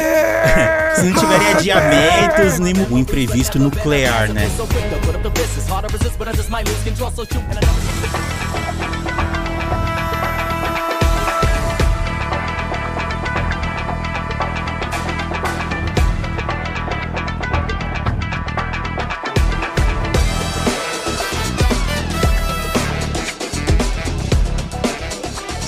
Fighter 6, Dá pra ver que o jogo tá pronto.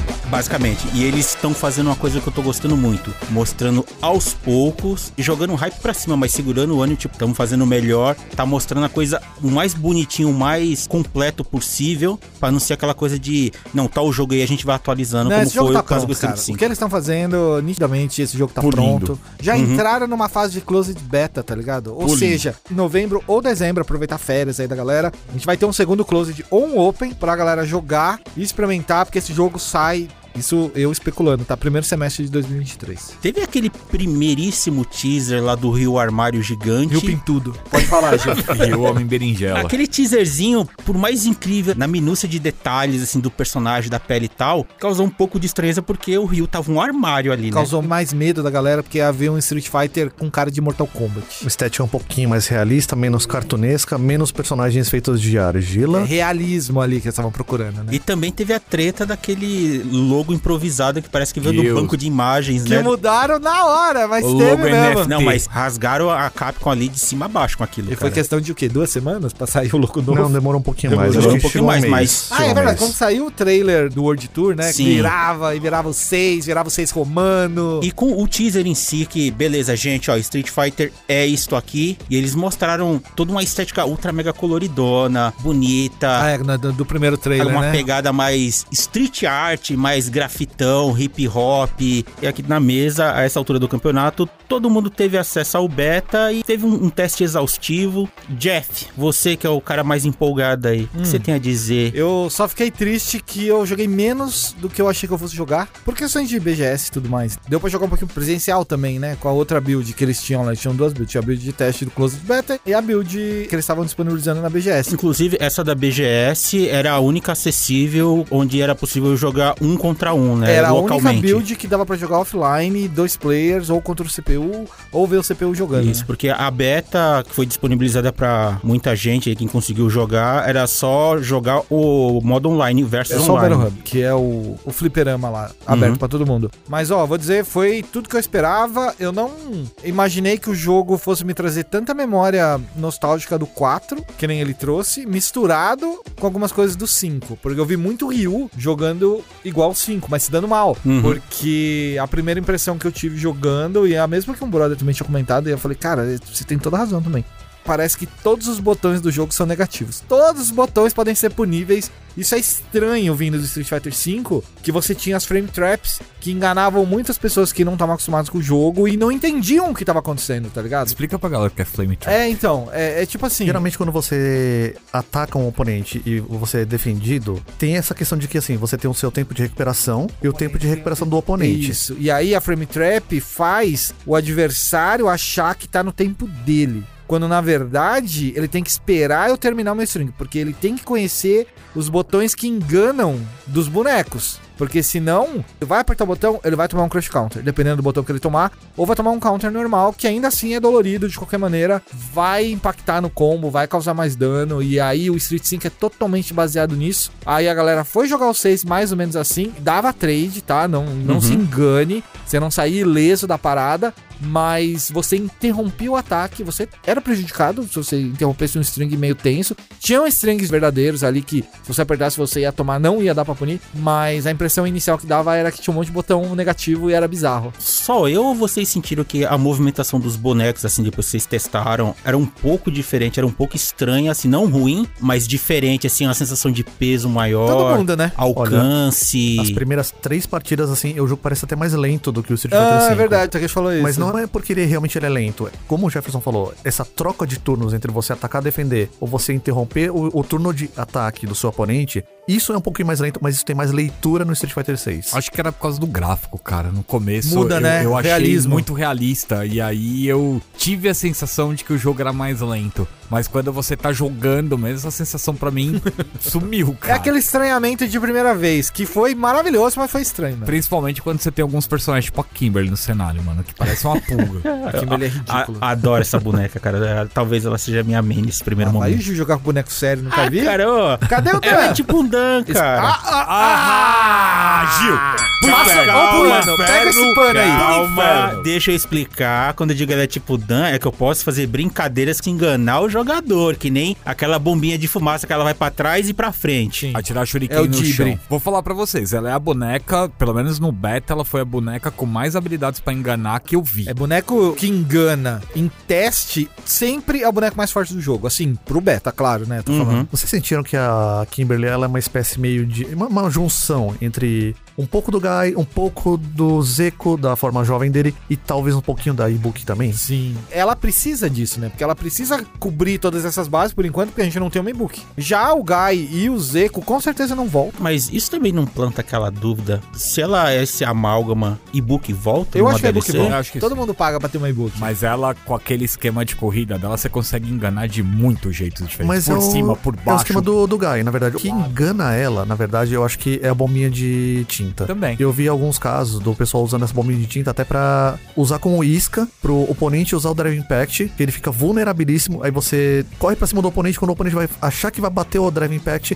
teleporta, vai pra trás, o cara vem pra frente e você fica de cara pra ele pra fazer o que quiser. É, e você, sai, Pô, você volta safe, assim. cara. Você volta no seu turno. É muito bizarro isso daí. É bom essa bombinha aí. Muito bom. Pela bagunça que faz na tela, lembra muito o V-Trigger 1 da e-book. Lembra a bomba de fumaça? Que fazia todo aquele escarcel e efetivamente ela não causava dano, mas ela gerava uma confusão. Que aí dois teleportes, você tava nas costas do cara, o cara nem via, porque a fumaça tava na sua frente. E era pra isso que essa bomba era usada, basicamente. E a Kimberly tem muito disso, porque no EX é, é instantâneo. Ela aparece na tua cabeça dando uma voadora pra combate. Você pode apertar qualquer botão no E a ar. variedade de movimentos dela, de correr e se você apertar o chute duas vezes, ela dá rasteira. Acho que ela ganhou uma corrida a mais que o Guy, porque ela cancela a corrida com o soco, você viu isso? Também. Você dá magia, ela corre. Normalmente Sim. o Guy aperta de novo, cancela, mas o botão fraco. Lá, a Kimberly ela tem um golpe no botão fraco, ela tem um golpe no médio, ela tem um golpe no forte. Você cancela no Uhum. Se soco você fraco. não usar nenhum botão, Ela escala. Aí você pode dar voador ou você pode dar o agarrão. achei maravilhoso jogar com ela, cara. É muito não gostoso. é muito safe isso, tá? Quando o cara sabe, ele prefere Não, esperar sim, esse golpe. Mas que- é o lance de. Mas é legal, é Você legal. botar uma pressão no cara, ele vai com a bombinha de tinta dela do vai e vem, você deixa o cara meio desesperado ali. Aham. Eu vi um vídeo do rap O pressionando rap é um Ken. idiota. Um Beijo, Mano, rap. ridículo. Mas ele é muito forte. O cara, acho que o cara deve ter tirado o controle pela janela no final, mano. Porque o cara não conseguiu fazer nada, nada. Ele- mas ele faz isso, sabe, no. Isso é né? uma coisa importante pra falar no caso do rap, é que é o estilo dele de jogo, de Ele realmente é você não deixar o o, que eles chamam de reagir. Lab Monster. É monstro de laboratório. Ele entra no training, só sai de lá quando ele souber tudo do boneco. O que tudo, é legal, porque é. o rap, ele é Leve Monster do 5, e o 6 permitiu ele a dar essa liberdade de expressão pra ele continuar sendo do jeito que ele joga. Te odeio. Eu nem joguei com ele. Eu nem- mas eu joguei com uma menina streamer daqui. Eu acho que era ela, porque o nick era o mesmo, né? E aí ela tava de Kimberly. Eu falei, vou ver como é que tá, porque eu comecei ali agora. Foi no domingo só. Eu peguei a Kimberly e falei, ah, vou jogar um pouquinho com ela. Eu tinha começado com ela, fui pra Jury, aí voltei pra ela de verdade no domingo. E ela já tava fazendo uns combos, cara. Sabe? Quando você botava pra frente e apertava o chute forte, que ela dava aquele pulinho, que aí você podia dar o outro e tal. Ela fazia um combo antes, me derrubava com o EX, né? Que dava um jogozinho na parede, caía e ela dava esse pulinho com a bombinha no chão, aí a bombinha estoura, e, E eu ficava no ar e ela me, me tirava do chão, velho. Caraca, e eu falei, que caraca, legal, é Marvel, mano, tem uma TG isso aí. Ó, detalhe, essa narração que o Jeff tá falando é coisa que, se for num jogo, acontece em mais ou menos, tipo, um pouco mais de um segundo. é, exato.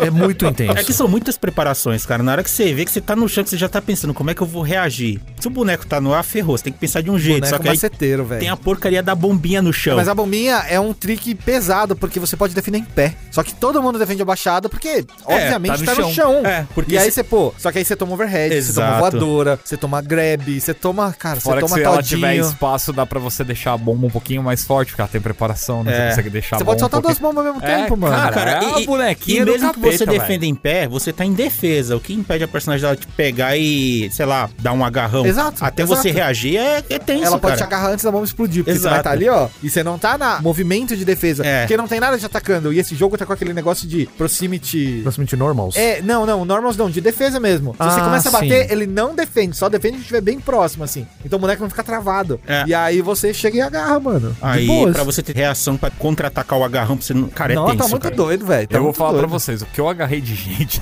Ó, esse aqui, ó, também, ó. Eu estou apontando cara- para o Gil. Os caras iam fazer qualquer coisa agarrão. O cara ia tentar dar rasteiro, eu agarrava. Sabia que eu achei mais fácil dar tech throw do que reagir ao Drive Impact? Sabe, no susto, assim? Sim, Você reagir pra escapar? O tech throw tá com uma janela gigante, parece. Tá mais responsivo por causa dessa abertura grande. Então e fica eles fácil. espaçam pra caramba, assim. Quando você perde um, um agarrão, no caso, fica muito longe, assim, um do Aliás, outro. falando em Drive Impact, a existência do Drive Impact agora redefiniu a importância de você prender o oponente no canto no Street Fighter O que, 6, que vocês hein? acharam disso? Olha, assim, vendo de fora, como espectador, eu acho interessante que vai evitar aqueles jogos muito travados, mano. Turtling, você tá falando. Você vai de ter que botar defendendo. pressão no cara e o cara ele vai ter que lutar pra não ser pressionado, É. sabe? Não vai ficar aquele Sim, jogo de isso tem canto. mesmo. Isso, como espectador, eu acho legal. Agora, como jogador, eu acho meio que um Você inferninho. usou, você usou muito o Drive Impact? Eu tomei muito. Você tomou? Eu tomei. Eu tomei. Quando eu não conseguia contra-atacar, era um massacre na parede, né, mano? O cara Porque- te encosta na parede, só falta ele chutar seu cadáver lá pra baixo, mano. Eu acho isso engraçado, porque é uma filosofia completamente diferente do que outro jogo moderno tá fazendo, que o Guilty Gear Strive, que eles eliminaram as paredes, Eles né? é, você é verdade. prende seu oponente na parede uma vez, você faz um combo, você faz segundo combo, ele estoura a parede e continua o cenário, ele reseta. Você troca pra um outro ambiente e tal, E e dá uma chance Vai todo extra mundo pro meio. É bizarro. E quando você pega uns bonecos, tipo o Gaio, o cara parece que nem tá carregando o facão, Sim. não tá carregando nada, simplesmente bate. Mano, dá vontade, hora que dá vontade de jogar o controle no chão, mano. Um recado pros jogadores de Gaio. Gaio não fica no canto da tela. Se É, você Gaio- fica no canto é. da tela, você está fazendo o jogo errado. É ao contrário, é o Gaio encostando o seu personagem na parede. É o, Exatamente. contra- é o Gaio ofensivo. Todos os botões do Gaio empurram o Gaio pra frente. Então É. você pode dar charge, carregar o golpe que você vai soltar uma magia em todos esses golpes. É absurdo. Já que a gente falou de carregamentos e Gaios ofensivos e os cambal, cara, como jogador de Gaio, eu vou perguntar pra vocês. Alguém chegou a testar? Eu joguei um pouquinho, mas eu adoro boneco de carregar da SNK. Não Hum. sei porque eu não consigo jogar com os bonecos de charge de carregar da Capcom. Eu joguei contra, bicho, que eu apanhei de dois Gaios. Não Eu joguei tá com o Saga. escrito, mano. Porque o, o que acontece? Ele sempre foi conhecido como o personagem de dois golpes. Uhum. Ele é basicamente Sonic Facão. Bom e o Flash Kick, o facão e, o- enfim, é magia, né? Dessa vez, os caras encheram o boneco de golpe. O que era V-Skill virou golpe. O que era V-Trigger Ele virou tem muito especial. Tipo, recurso E agora. ele não era um personagem que necessariamente precisava desse tipo de coisa, porque só os normais, só os botões dele já funcionavam O bem. Gaio tem Ele três era feito ou pra ser quatro simples. target combo. Ele tinha alguns, ele, ele tinha alguns, Ele, na verdade. então, é no original ele agora... tinha dois. Que era o overhead, era o é, rasteiro overhead. É, rasteira média, frente, soco médio, que você engana o oponente. Você dá uma Isso. rasteira baixa, faz o oponente eh, defender abaixado e você vem por cima com ele. É, e ele tinha o chute forte, rasteira forte. Não, ele, ele tem mais. bicuda. Ele, ele tinha mais. Ele tinha, tipo, sei lá, é, chute médio, chute forte. Só a emenda dos chutes. Ah, tá. Ele, ele tinha algumas ferramentas assim, mas essencialmente ele era um personagem muito simples. Ele ganhou um target combo que é soco médio, soco forte abaixado. E ele abaixado é um demônio em forma É um de guri, mano. Não, Oh, isso a ele rasteira foi. média dele tá Isso maravilhosa. ele sempre A foi. rasteira dele média tá incrível. Esse esquema deles de criar o tal do Perfect Sonic Boom. Sim. Você tem praticamente um quarto Sonic Boom de graça pro personagem.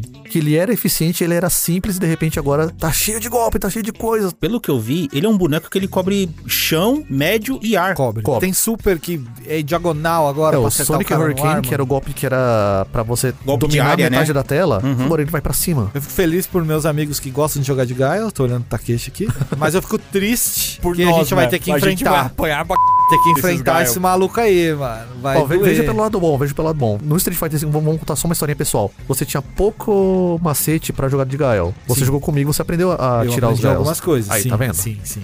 É que ainda o Takeshi no 5 usava pouco string de trapzinha, mas ele jogava muito bem o jogo de atrair o cara pro jogo dele, sabe? E era complicado, mano. Esse cara ainda tá com aquela maldito chute médio pra frente que ele dá ajoelhada, ele A avança. Bazuni, sim. Sim, Ah. ele sempre. É, tem Sim, isso desde isso o não vai Super mudar, isso não vai Então, mudar. mas É esse forte boneco tá cheio de recurso e ainda tem Aquele isso. chute que ele vira de ponta cabeça e dá com o chute forte, continua. No Street Fighter 4, a maneira que eles encontravam pra equilibrar, balancear o personagem era: o Gaio tinha menos vida do que a média Uhum. e geralmente ele precisava de muito mais golpes pra ele encher o especial. Nesse jogo, você, o especial, assim, pra você dar o EX, você não precisa mais da barra de especial, você tem a barra de drive. Então, e assim, a própria barra de drive, a maneira como eles usam no jogo, ela favorece muito você, tipo, dar um contra-ataque e você gastar a barra de uma vez, entrar em burnout mesmo pra você desequilibrar o oponente. Vi muito disso também. A gente tinha uma impressão muito diferente do que ia ser essa barra, do que ia ser esse burnout. E agora o jogo tá mostrando que cada personagem tem um jeito diferente de lidar com esse debuff, né? E outra coisa, esse debuff, ele gera uma situação na cabeça do jogador e do adversário que se o jogador causar esse burnout propositalmente, ele sabe que vai aguardar pra ele. E aí o adversário vai pensar, pô, ele tá em burnout, é a minha hora de atacar. Só que ele vai vir babando e você só vai punindo ali, ó, e recuperando seu bagulho. E o inverso também, quando você deixa o cara em burnout e você quer atacar, você tem que pensar duas vezes o que você quer fazer, porque o burnout ele dura cerca de 15 segundos. Uma eternidade, hein? Então, mas isso, genuinamente, eu gostei pra caramba, porque é o lance de você fazer os caras ou ir pra cima, porque tem uma brecha grande ali, mas também tem um risco alto. Mas aí, se o cara não souber, não raciocinar direito e se empolgar muito no burnout, aí também depende da quantidade de vida, do que, que ele quer fazer, quantas barras ele tem e tudo mais. Se você estiver no canto e você dá um drive impact, né, que gasta uma Uhum. barra verde só, ele vai bater no canto, ele vai voltar, ele vai tontear. Sim. É a única forma de tontear o boneco no Street Fighter 6 é com o burnout do cara, drive impact seu. Só que é o seguinte, tonteou o cara, se você não punir do jeito certo, quando ele voltar, não importa se foi no segundo 1 ou no segundo 10, ele vai voltar com o drive god cheio de novo. Ou seja, você tem que calcular bem esse risco aí, porque tontear hoje é uma vantagem de quem ficou tonto, dependendo da quantidade de tempo você tem que esperar o burnout. É uma maneira de fazer você pensar de uma maneira diferente. Só que tem todos esses elementos, esses recursos aí que adicionam camadas ali É, que você muito já doido, abre velho. ainda mais o leque de possibilidades. Corre, vai aprender as coisas, senão, Mas meu vocês não acharam muito intuitivo, assim? A barra Não, é drive intuitivo. É bem de boa, né? É bem Tipo, intuitivo, só que assim, você tem que parar ali um tempinho, Olhar. ir pro training e deixar o CPU, a CPU te bater um pouquinho. Pra vir você ver cima, umas coisas, Você sim. aprender, porque não dá pra simplesmente aprender. e Você vai ficar frustrado se você for enfrentar o seu amigo que já tá jogando, sei lá, Uhum. duas semanas e for de igual pra igual com ele, ele vai limpar o chão É com que você, essas dependendo do gimmicks boneco. você tem que realmente incorporar o seu jogo, não tem como ignorar. Assim, a parte mais forte do jogo, que é o que eu acho que todo mundo devia dar uma pesquisada, procurada aí, é a parte do futsis, né? Que é o, a dancinha que você faz com seu adversário. Espaçamento, O né? espaçamento que você procura pra encontrar o golpe que vai pegar e vai te deixar safe ainda, seguro de não tomar um É contra-golpe. um exercício que eu tive que fazer bastante. Essa eu dancinha eu, apanhei, velho. recomendo todo mundo. Pra galera que tá ouvindo que não manja muito assim, quando você assiste campeonato, que você vê os bonecos, tipo, indo pra trás e pra frente ali, sabe? Procurando uma é, brecha. Então, isso é o Foods. Vocês testaram todos os bonecos ou priorizaram algum em Eu especial? priorizei, mas eu queria levantar uma bola aqui. Ah. Ó, os caras mexeram demais na Chulin, A mano. Chun-Li é a boneca mais Então, diferente do jogo. Na verdade, ela, ela sempre tem mudado. Aham. Do 2 pro Alpha, do Alpha pro 3, do 3 pro 4. Talvez do Alpha pro 4 ela ficou mais ou menos parecida, mas o 5 é totalmente diferente. No 6, até agora, ela é a personagem mais complexa. Você entendeu a parada das posições dela? Fazendo uma aproximação bem grosseira, tá? Ela lembra um pouquinho os existências da Xiaoyu no Tekken. é o mais Sim, próximo que você vai Porque ter. ela tem que manter uma postura baixa pra fazer É, você, faz, golpes, você faz o stance e tem rotas pra você seguir. E é isso. Mas mesmo assim, é bem diferente como você vai trabalhar essas rotas. Aham. O que não impede você também de, se você começar a jogar sabendo os golpes básicos dela, os comandos dela, do Kikoken, dos chutes do Spin Bird Kicks, os Lightning Legs dela, que na verdade são os comandos do 5. Ah, Então, o Legs com Hadouken. É o comando com o Hadouken mesmo. Mas dá pra apertar. eu não consegui fazer Ah, tá. Ela apertando. tá dando alto também agora, né? Ela No sempre... salto. É, no 5 também. No 5 eu não joguei. É que no Ah. 5 é, é uma maneira de você tentar fechar o espaço aéreo do seu oponente. Ah, isso aí, veio, muito isso aí veio de Marvel, né? Essa, É, esse é. recurso da Chun-Li no chute Exatamente. rápido no ar. Sim. Eu joguei contra várias Chun-Li, mas nenhuma foi realmente ameaça. Por isso que eu falei, mano, tem alguma coisa errada. É cara. porque é uma personagem difícil de dominar. A Chun-Li tá como marca difícil quando você vai escolher, não tá? E o engraçado é que no quando eu vi. 5, é, ela é uma personagem que só os botões dela já eram muito fortes. Então, assim, acho que eu tava comentando até com você quando a gente jogou na BGS. Quando eu peguei a Chun-Li, por conta de conhecimento de memória muscular, e você jogar com ela no 5, o cara vinha na voadora, só o chute fraco dela solta um tum, ela dá uma cutucada pra cima, quebra a voadora do cara. No 6, o chute dela é embaixo. Nossa. Então é completamente diferente do que ela normalmente O faz. soco forte dela também, né? É- ainda funciona como antiárea que ela dá um, um soco diagonal pra cima. O soco forte dela é um golpe pra acertar meia tela. Eu sinto que ele também não é tão meia tela assim nesse jogo. E ela tem uma variação de soco, acho que eu não sei se é colocando pra trás ou pra frente, que ela dá uma esticada com a mão, É assim. soco- ela- Era o soco médio. é. Era o soco médio no 5, só que era só apertar um botão. Eu, eu confesso que eu não joguei com o Chun-Li nem com o Ryu. O resto eu joguei com todo mundo. Eu joguei com o Ryu pra bater no Clayton. Só a primeira vez. Cadê o Cleitinho pra se defender? Não, ele perdeu. Ô, Cleitinho, queria falar um negócio que o Cleitinho pegou o Jaiminho, na BGS jogou, começou a gostar do boneco, aí aqui no estúdio ele pegou, jogou quatro ranqueadas. Ele só perdeu a primeira porque ele não conseguiu mudar o controle do clássico pro moderno. E aí ele começou, não, como é que faz isso aqui? Não, como é que faz aquilo ali? Ele já tava criando estratégia de jogo Olha já. aí, com o olha Jaiminho, aí. com o Jamie. Olha só, hein? Monstros aliás, nascendo aqui? Nasceu pesado, enquanto o Kohai completamente decepcionado. Ô, louco. Ia ser pro player, vai ser Kohai pro tava, player de estava Overwatch, falando, mano. ah, mas se eu fizer isso, fazer aquilo, eu falei, não, então, dá, não sei o que, não sei o que lá, que lá. Chegou na hora de jogar, Kohai, para de defender, Clayton, ele Não é. Overwatch.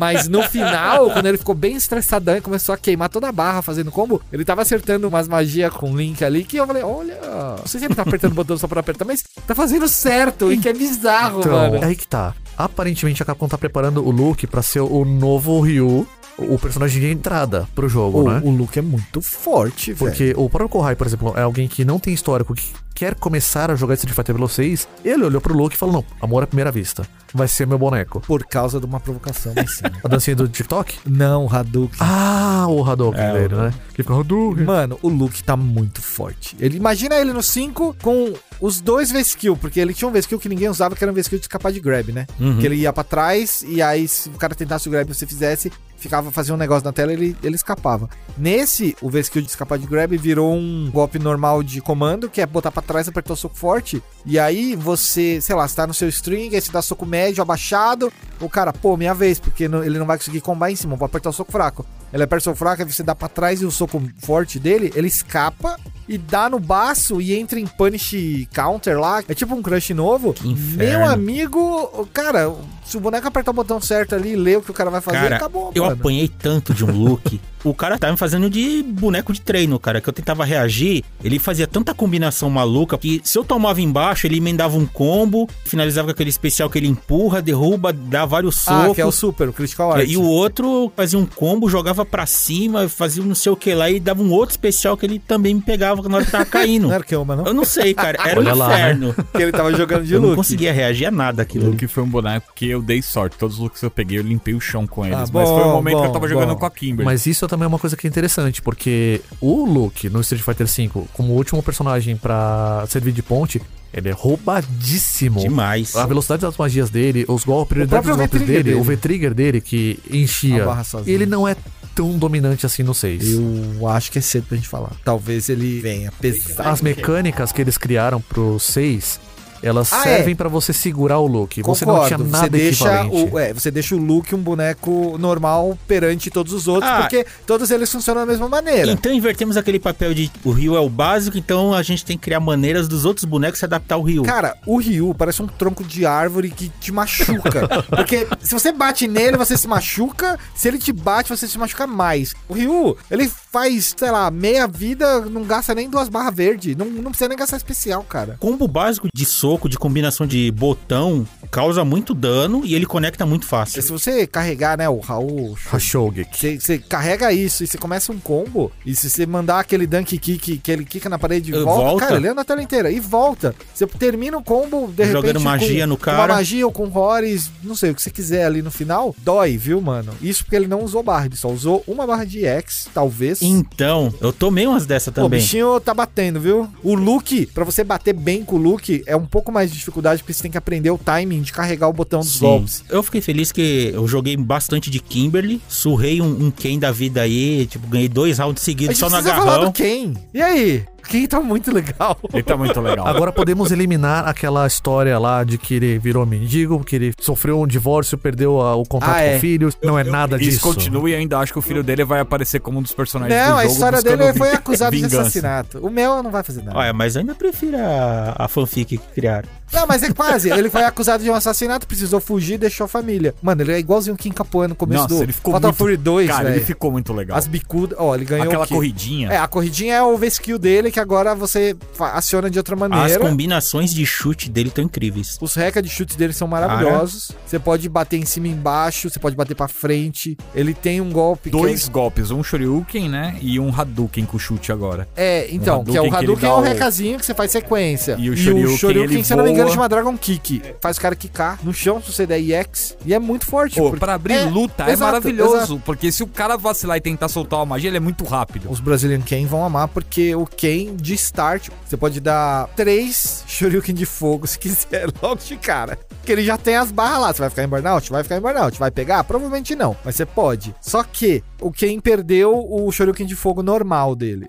Pra você acionar ele, você tem que Eu correr antes, cara. Você tem que fazer uma ignição, porque se você dar corridinha e cancelar com o Horus bem rapidinho, ele raspa a mão no chão e o bagulho sobe queimando. Com o chute também. O Horus de chute ele também pega fogo. Só o Hadouken que não. Eu tentei, falei, caramba, cadê? Cadê o Horus de fogo? Eu achei legal. Eu gostei, mas eu achei por estranho. design, meio que você tem que conquistar o Shoryuken de fogo. Sim. Que é um golpe forte. Por design, eu achei brilhante eles tomarem essa decisão. Por mais que ela tenha Ela alguma tem um coisa na risco. história. Aham. E Ela tem um risco, né? Porque, tipo, ah, você quer causar mais dano, ó, tem isso aqui que plasticamente é bonito, só que você tem que daí se... Você tem que ser rápido, você porque tem dá que, pra combar. É, que aí você pode dar o comando de correr e cancelar ao mesmo tempo. Ó, pra você ter uma ideia, pra você fazer isso, você tem que apertar qualquer dois de chute, aí ele vai correr e, dar o Horus. É isso. O Jamie, vocês jogaram, testaram? Joguei, Eu gostei. joguei foi bem legal, cara. O Jamie tem um negócio que, se você não beber pelo menos uma vez, você não usa as principais habilidades do boneco. Você precisa beber pelo menos uma vez. Até nisso, o Jamie é um personagem que é muito mais interessante de você explorar, porque Sim. cada nível de bebida que você dá com ele, você vai ganhando novos golpes. Talvez com muito esforço você consiga comparar o Jamie com a bebidinha com o Rakan no 4, Com o Rakan, com sim. óleo. É. Só que a bebida do Jamie é infinita, né? Além do cabelo, acho que tem outra coisa também que vale a pena a gente falar do, do Jamie. Duas coisas, na verdade. Uma delas, nível de detalhe do personagem. Porque assim, Nossa, pra adorei. Cada incrível. vez que você bebe, a cara dele vai ficando vermelha. Sim. Um pouquinho mais vermelha, um pouquinho mais vermelha. Daqui a pouco ele se solta. Não é só a cara. A provocação dele também muda. Quando ele tá sóbrio, ele vai lá, só dá uma dancinha pra frente, dá uma sarrada tal. O nível 13 já vira o Kung Fu de bêbado. O nível 4, se o jogador for arrogante e provocar com o Jamie, ele vai se ferrar. Porque o Jamie só vai dormir e fica 5 segundos, uma eternidade Absurdo, no chão. absurdo. E você não consegue cancelar a animação. Não, você tem que esperar acabar. Falando em provocar, eu adorei que a provocação da Chun-Li voltou a causar tip damage, então você pode matar. Eu fazia Também, né? isso com ela no Alpha, fazia isso com dano no Street 4 e com ela também, acho que no Street O 4, se não dano, dano? Os taunts do dano no Street 4 ele cancela golpe, né? Ah, no sim, ar, sim. no chão. Foi skill dele no 5. O boné do Yun também tinha esse negócio de ficar girando e. Causa tip damage. Causa- tipo damage Causava. também. Eu sei que a Causava. bolinha do Chan também, né? A boné do Chan ela causava mais stun. É. Tipo a rosa do Dudley. A Usa do Dudley ela matava também. No 5, o Bird taca a catota. E pega e mata a catota, viu? É, a, a Catota mata. Mas o engraçado é isso: o Bird você só precisa ficar parado. É. Uma hora ele vai pegar, vai cutucar o nariz, tum! Outros bonecos que vocês jogaram. Eu gostei muito da Jury. Ela é praticamente a Jury do 4. com os golpes do 5. Os frame trap dela mudaram um pouquinho, agora ela pode dar um frame que é tipo médio em pé, médio abaixado. Ela voltou com a magia no ar, né? Que é o dive Uhum. kick dela, que é bem forte, inclusive. Super veloz também. Dá pra punir magia, se você tiver na distância certa. O Feng Shui Engine, que é a transformação dela, que ela, ela pode combar que nem Marvel vs Capcom, demora muito pra acabar. Eu E é sei. nível 2. Tomei muito disso aí. Aí quando ela tá nesse modo, ela ganha combo aéreo. E a boneca tem os charge de furradinho, né? Que você Uhum, fica carregando sim. as magias. E quando você carrega os três furradinhos. O radinho é aquele chutinho que ela chuta Pra pra, cima. cima, e, e volta o pé rapidinho e. Isso, só pra carregar uma magia. Ah, tá. Você pode linkar as três magias dela no mesmo golpe. O Jamie, exemplo. ele tem que beber quatro vezes, ela tem que fazer três desses, Carregar né? Pra três. carregar É, três. Todo combo finalizador dela, você pode terminar com uma carregada. Ou duas, né? Dependendo se você tipo, É, manda não, o cara porque, pra É, longe. se você derruba ele, você pode dar mais uma. Mas você perde o Oak também, porque você não pode correr atrás dele pra bater, né? O Oak é quando o cara tá no chão, você tem uma escolha. Você continua a pressão e não deixa o cara levantar sossegado, ou você se prepara pra continuar o jogo, mas fazendo uma coisa meio longe dele. É tipo isso. Você, como main de Jury, você se sente recompensado por esses seis anos de sofrimento, de fidelidade a um personagem que, decididamente, eles quiseram fazer um personagem difícil de você se manter com ela? Eu achava que no 4 ela era um pouquinho complicada, porque você tinha que sacrificar um botão pra carregar magia. Lembra que tinha que segurar o É, botão? que- mas assim, você sempre que você via ela levantar o pé pra cima, você Já sabia que tinha um botão deixava, segurado. deixava É. o oponente meio sem saber, vai vir por cima, vai vir por baixo, vai vir Exato. rasteiro. Normalmente é o rasteiro, porque é o chute fraco, né? Mas, no 5, eu achei que ela ganhou um buff, mas no final, cara, a Juria hoje é uma boneca. Acho no 5. É, apesar dela ser de papel, ela é a boneca com dash mais rápido. Não sou um jogador de Jury, mas pelo que eu testei, ela é uma boneca que ela tem uma complexidade gostosa de você dominar. É, se você aprender o macete, você repete o macete, sabe? E no 6, o dash dela continua rápido. Ela se mexe mais rápido que os Sim. outros bonecos. Ela, por design, ela é uma personagem que você olha pra ela, ela parece. Não, ela é traiçoeira. É. Ela é esquisita. No 5, ela é o personagem mais honesto que tem. É, toda vez que você vai carregar, fica lá na, na interface, sabe? Tipo, Olha lá, o arrombado carregou ali Ah, carregou magia forte, ó. carregou fraco, carregou. Fora que você tem que começar o round carregando. É porque ela não pode usar os golpes sem não carregar. No 6, não, ela pode usar, mas vai numa versão mais fraquinha. Acho que voltou isso do design dela, dela de você olhar pra ela e falar, meu, ela pode vir de qualquer lugar Ah, e é, eu não sim. tô preparado. Tá bem legal, tá bem legal. Eu fiquei, fiquei feliz com ela. Detalhes visuais dos personagens, vocês gostaram? Sabe o que que o, no PlayStation 5 ele vem no modo desempenho? Hum. Eu não sei nem se, na real, se dá pra mudar pro modo gráfico, porque eu não mudei. Não achei feio, não, mano.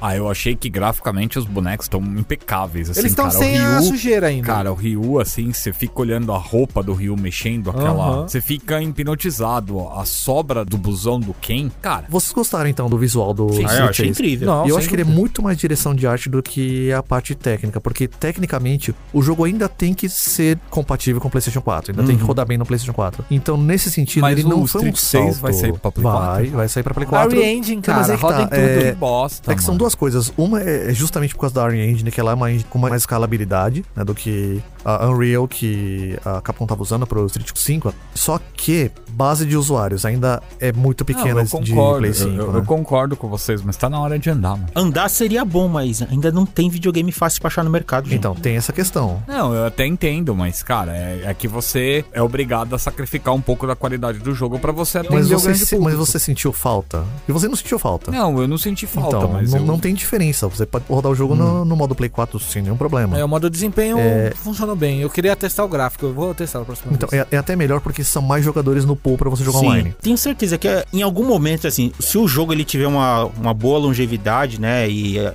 Xbox e Play 5 tiver aí disponível pra galera que quer comprar e se atualizar, certamente vai chegar um ponto que os caras falar, gente, ah, então, agora atualização, melhorias Só do Né? 5 em diante. pra cima. E Series X. Eu imagino que isso aconteça. Num possível um ano e meio do lançamento, na versão Super, com certeza algo desse tipo vai acontecer. Outra coisa, gente, criação de bonecos lá pra aquele hubzinho lá. Eu vi que o nível de criação ali é, é insano, assim. Tem uma liberdade boa, você pode con- pré-configurar tudo, mas você pode mexer em detalhes, até do osso, da bochecha, tá ligado? Que eu vi uns, uns bonecos, uns designs lá passeando que era meio A assustador. galera Não, explodiu. Nossa, Mas tinha destruíram muito, os bonecos, mano. boneco feio, Só cara. tinha uma aberração lá, mano. Pelo Já o amor meu de Deus. Gatuski ficou perfeito, mano. tem que Ah, falar lá pra vem vocês. você. Dá pra fazer o elenco do One Piece inteiro lá, hein? Com as medidas do, do traço do Eiichiro Oda. O beta não deixava a gente brincar. Era só uma vez que você fazia, acabou, né? Mas a versão final provavelmente vai ter opção de resetar boneco. Vai. Pagando. Aí você tem dois tipos de dinheiro, né? O Drive Ticket, Fighter Coin. E aí o UFC você ganha com luta e o Drive você ganha com Daily Mission. Eu achava que eu quando eu, eu passei umas duas vezes, né, que tinha dois lugares abertos ali no hall, né? Um que era pra você pegar missões e o outro que parecia de comp que tava fechado. Eu falei, mano, então, deve mas tá é o do canto, do outro canto aberto. Tem duas lojinhas.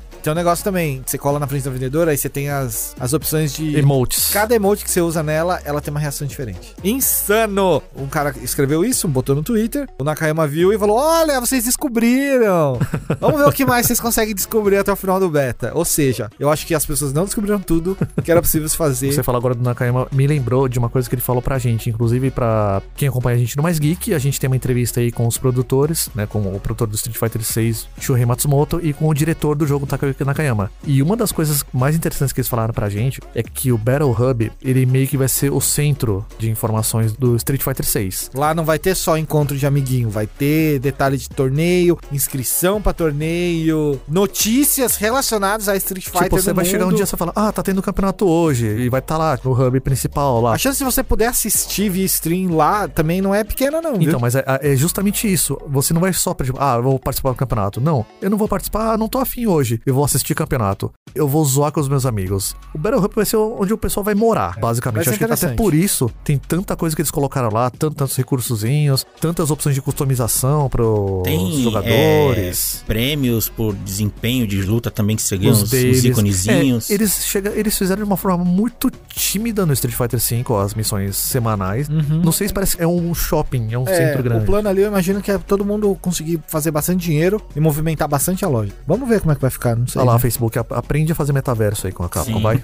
Vamos ver, né? Vamos ver. Vai que no final eles dão 30 drive ticket pra você comprar um negócio que custa 3 mil, 4 mil, né? Então aí que tá, eu acho que as pessoas não vão se importar tanto porque elas vão morar lá. Pô, você vai morar lá, você quer ter uma roupinha legal o mais rápido possível, né? Não, mas aí deve certamente entrar o lance. Ah, quer mais rápido? Não, você pode comprar aqui com dinheiro Mas, pô, não precisava ser 100% isso, né? Não, eu acho que não vai, Vai ser a volta dos clãs agora com jogo de luta. Vai ter gangue. Ah, com certeza. Sabe o ser que legal. tinha lá? Você acha? Sabe o que tinha lá? Torneios diários. Tá, eu não sei se eram os vencedores ou quem participava ganhava item exclusivo. Sim. Isso é legal, mano. Eu fico imaginando quando esse jogo tiver, né, 100% aí pra todo mundo acessar, como é que vai ser esse hub, cara. É por tamanho. Mas vai suportar até 100 jogadores por Isso, hub. Então isso. pode ser que em algum momento, por exemplo, sei lá, o Jeff e o Anderson estão no mesmo hub, a gente não consiga entrar, sei lá, o Gil vai pra um, eu vou pro outro, por Isso. exemplo. É, mas aí você faz a lista de amigos e sabe onde tá todo mundo. Daí dá pra fazer que nem nos outros Street, né, que às vezes fechar... Tem lobby. Não tava aberto pra nós, mas Do tem. jeito que tava ali, eu gostei muito, eu joguei muito pouco, mas tudo que eu vi eu adorei ali e eu fico pensando quando estiver 100%, o que que os caras não vão esconder, o Ah, quanto é, eles não vão poder certeza. brincar ali. É a mecânica que os caras criaram, né, cara? Enfiar um monte de coisa lá pra manter a galera entretida. E... Os caras devem meter uns joguinhos pra galera brincar enquanto tá esperando luta Ah, ou torneio, é, essas isso, coisas. Isso tava disponibilizado pra gente também. Todo dia mudava o jogo. Começou com Final Fight, Magician Sword, certo? Magician Sword, é, o clássico também. Exato. E o domingo foi Super Turbo.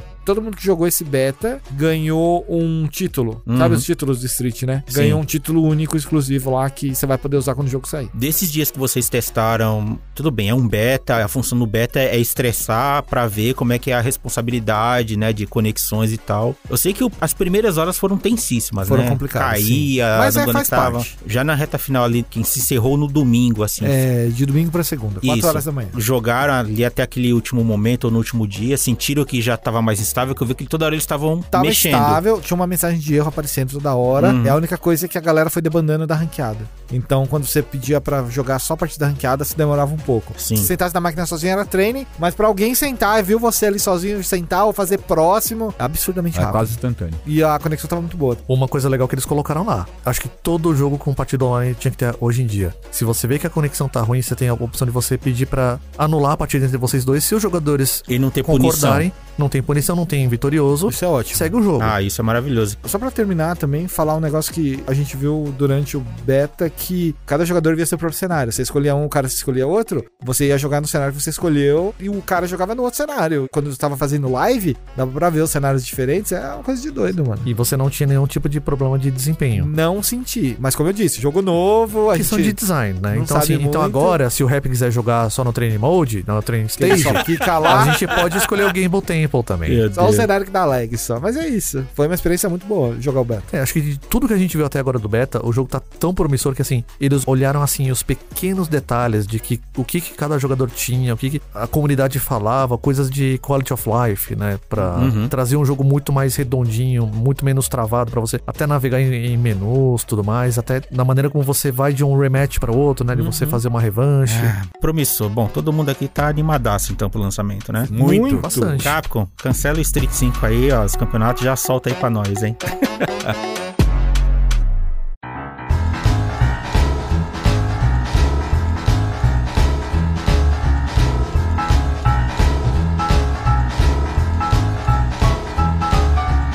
Por enquanto, a gente vai ficando por aqui. Onde as pessoas podem falar com você, Anderson. Só procurar arroba HatermanTV em tudo que é lugar que eu tô lá, inclusive na Twitch. Que tweet, Haterman? A desculpa é que o Anderson sim está fazendo lives, só não é no canal dele, beleza? Takeshi.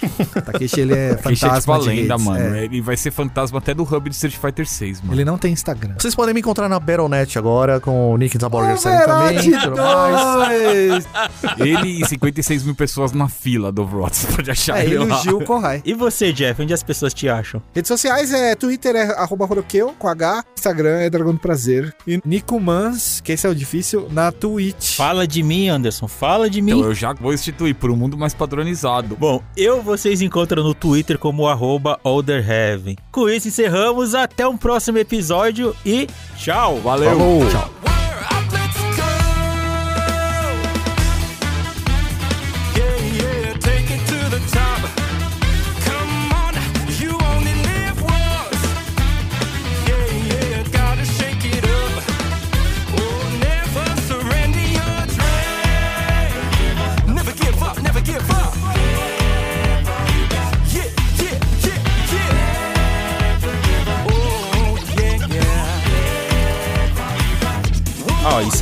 Virar um joguinho esporte, então a galera já tá pensando em como é que ele vai se Os otimizar. caras aqui são tristes com a vida aí. A esposa traiu. Caramba, Pesado, cara. Eles não querem cor na vida. O cara que não gosta de chocolate. Tem que me acostumar agora a não ouvir mais Sonic Boom, Sonic Boom. Vai começar a ouvir Perfect, Perfect, Perfect. Pô, eu tenho a impressão também de que o dublador do Jamie em inglês, ele canta um pouquinho fora do tempo a musiquinha na provocação dele. Ah, ele, ele que dá o um Takaguchi, jam, ele, né? ele, ele começa. Você tá gravando tudo isso. né? claro, você acha que eu vou perder a oportunidade?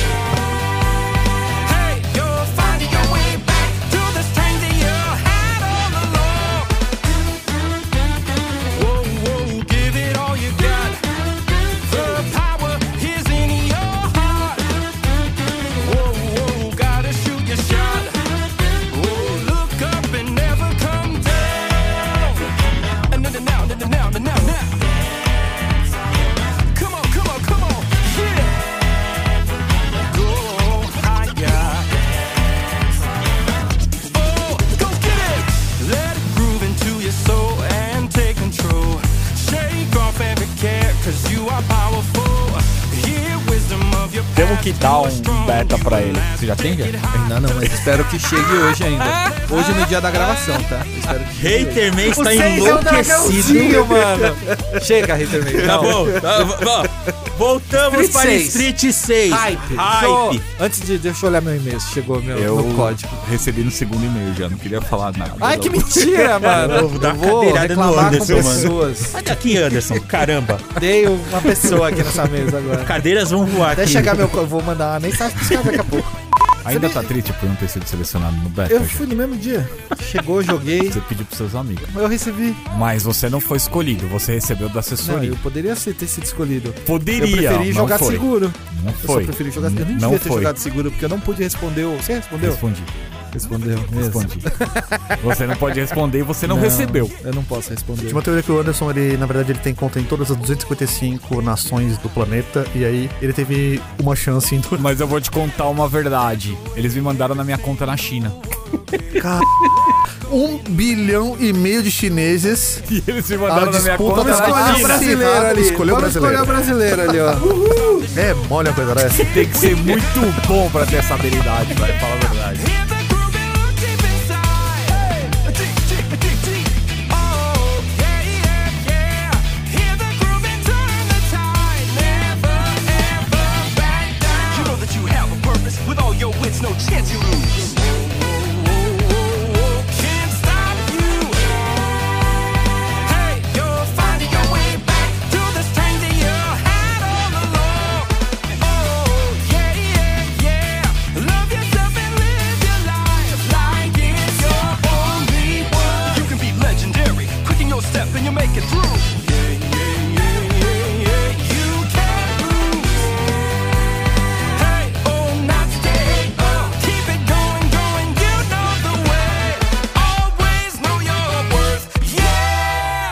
Moral, fazia tempo que eu não ficava empolgado com um jogo de luta, que nem eu fiquei com Street... Olha lá, ó, Zero lá é vai ele. seus animais. Olha lá. Que, que site é esse? Isso é, é, Ó, é do 0, cara... 2, 4, 6 e Mano, 8. Você pode se separar vocês aqui, ó. vissem... Não, na moral, Aqui, ó. galera, galera, Vocês podem- se vocês vissem o quadro de criança que o Haterman mostrou pra gente... Mano, olha esse quadro! Mano, foi a coisa mais maravilhosa isso. agora. E o endereço do site é o melhor de todos. Manda, manda. Escola Kids. Era óbvio, o 2 só faltou ser um patinho. Aqui, ó. Aqui, ó. Tá aqui, ó. Olha Aí, esses ó. números bonitinhos, mano. Ah, molecada. Par ou ímpar? É a criança Cara, aprendendo. ainda bem que a gente não, não tá transmitindo lá, ao vamos lá. vivo isso. Só, só pra gente poder lá, ela vai atacar aqui, esclarecer. mandar a tréplica agora. Não, não, não é até réplica, não. É só a explicação um pouco mais científica daqui. É, não, porque esse número aí... É, o- os números aqui da sopinha de letra do Hitman não dá. Não o dá. número zero é par, já que dividir por zero. Já di... Peraí. ah, ah, não, a miopia tá pegando, peraí. Vamos lá. Por que o zero é um número par? O número zero é par, já que dividir zero por dois tem como resultado um número inteiro. Ou seja, se ainda tivermos em conta a definição de número par, que é um número que fica entre dois números ímpares, então zero realmente é par. É só por isso. Mas o zero divide por 2 a quanto? Zero. É que zero é múltiplo de tudo, porque vai dar tudo zero. Então é isso que eu tô falando, zero é nada. Mas zero é Não, par. tudo bem. O, o o ponto final do negócio, zero é par. Não assassinem a matemática, ponto.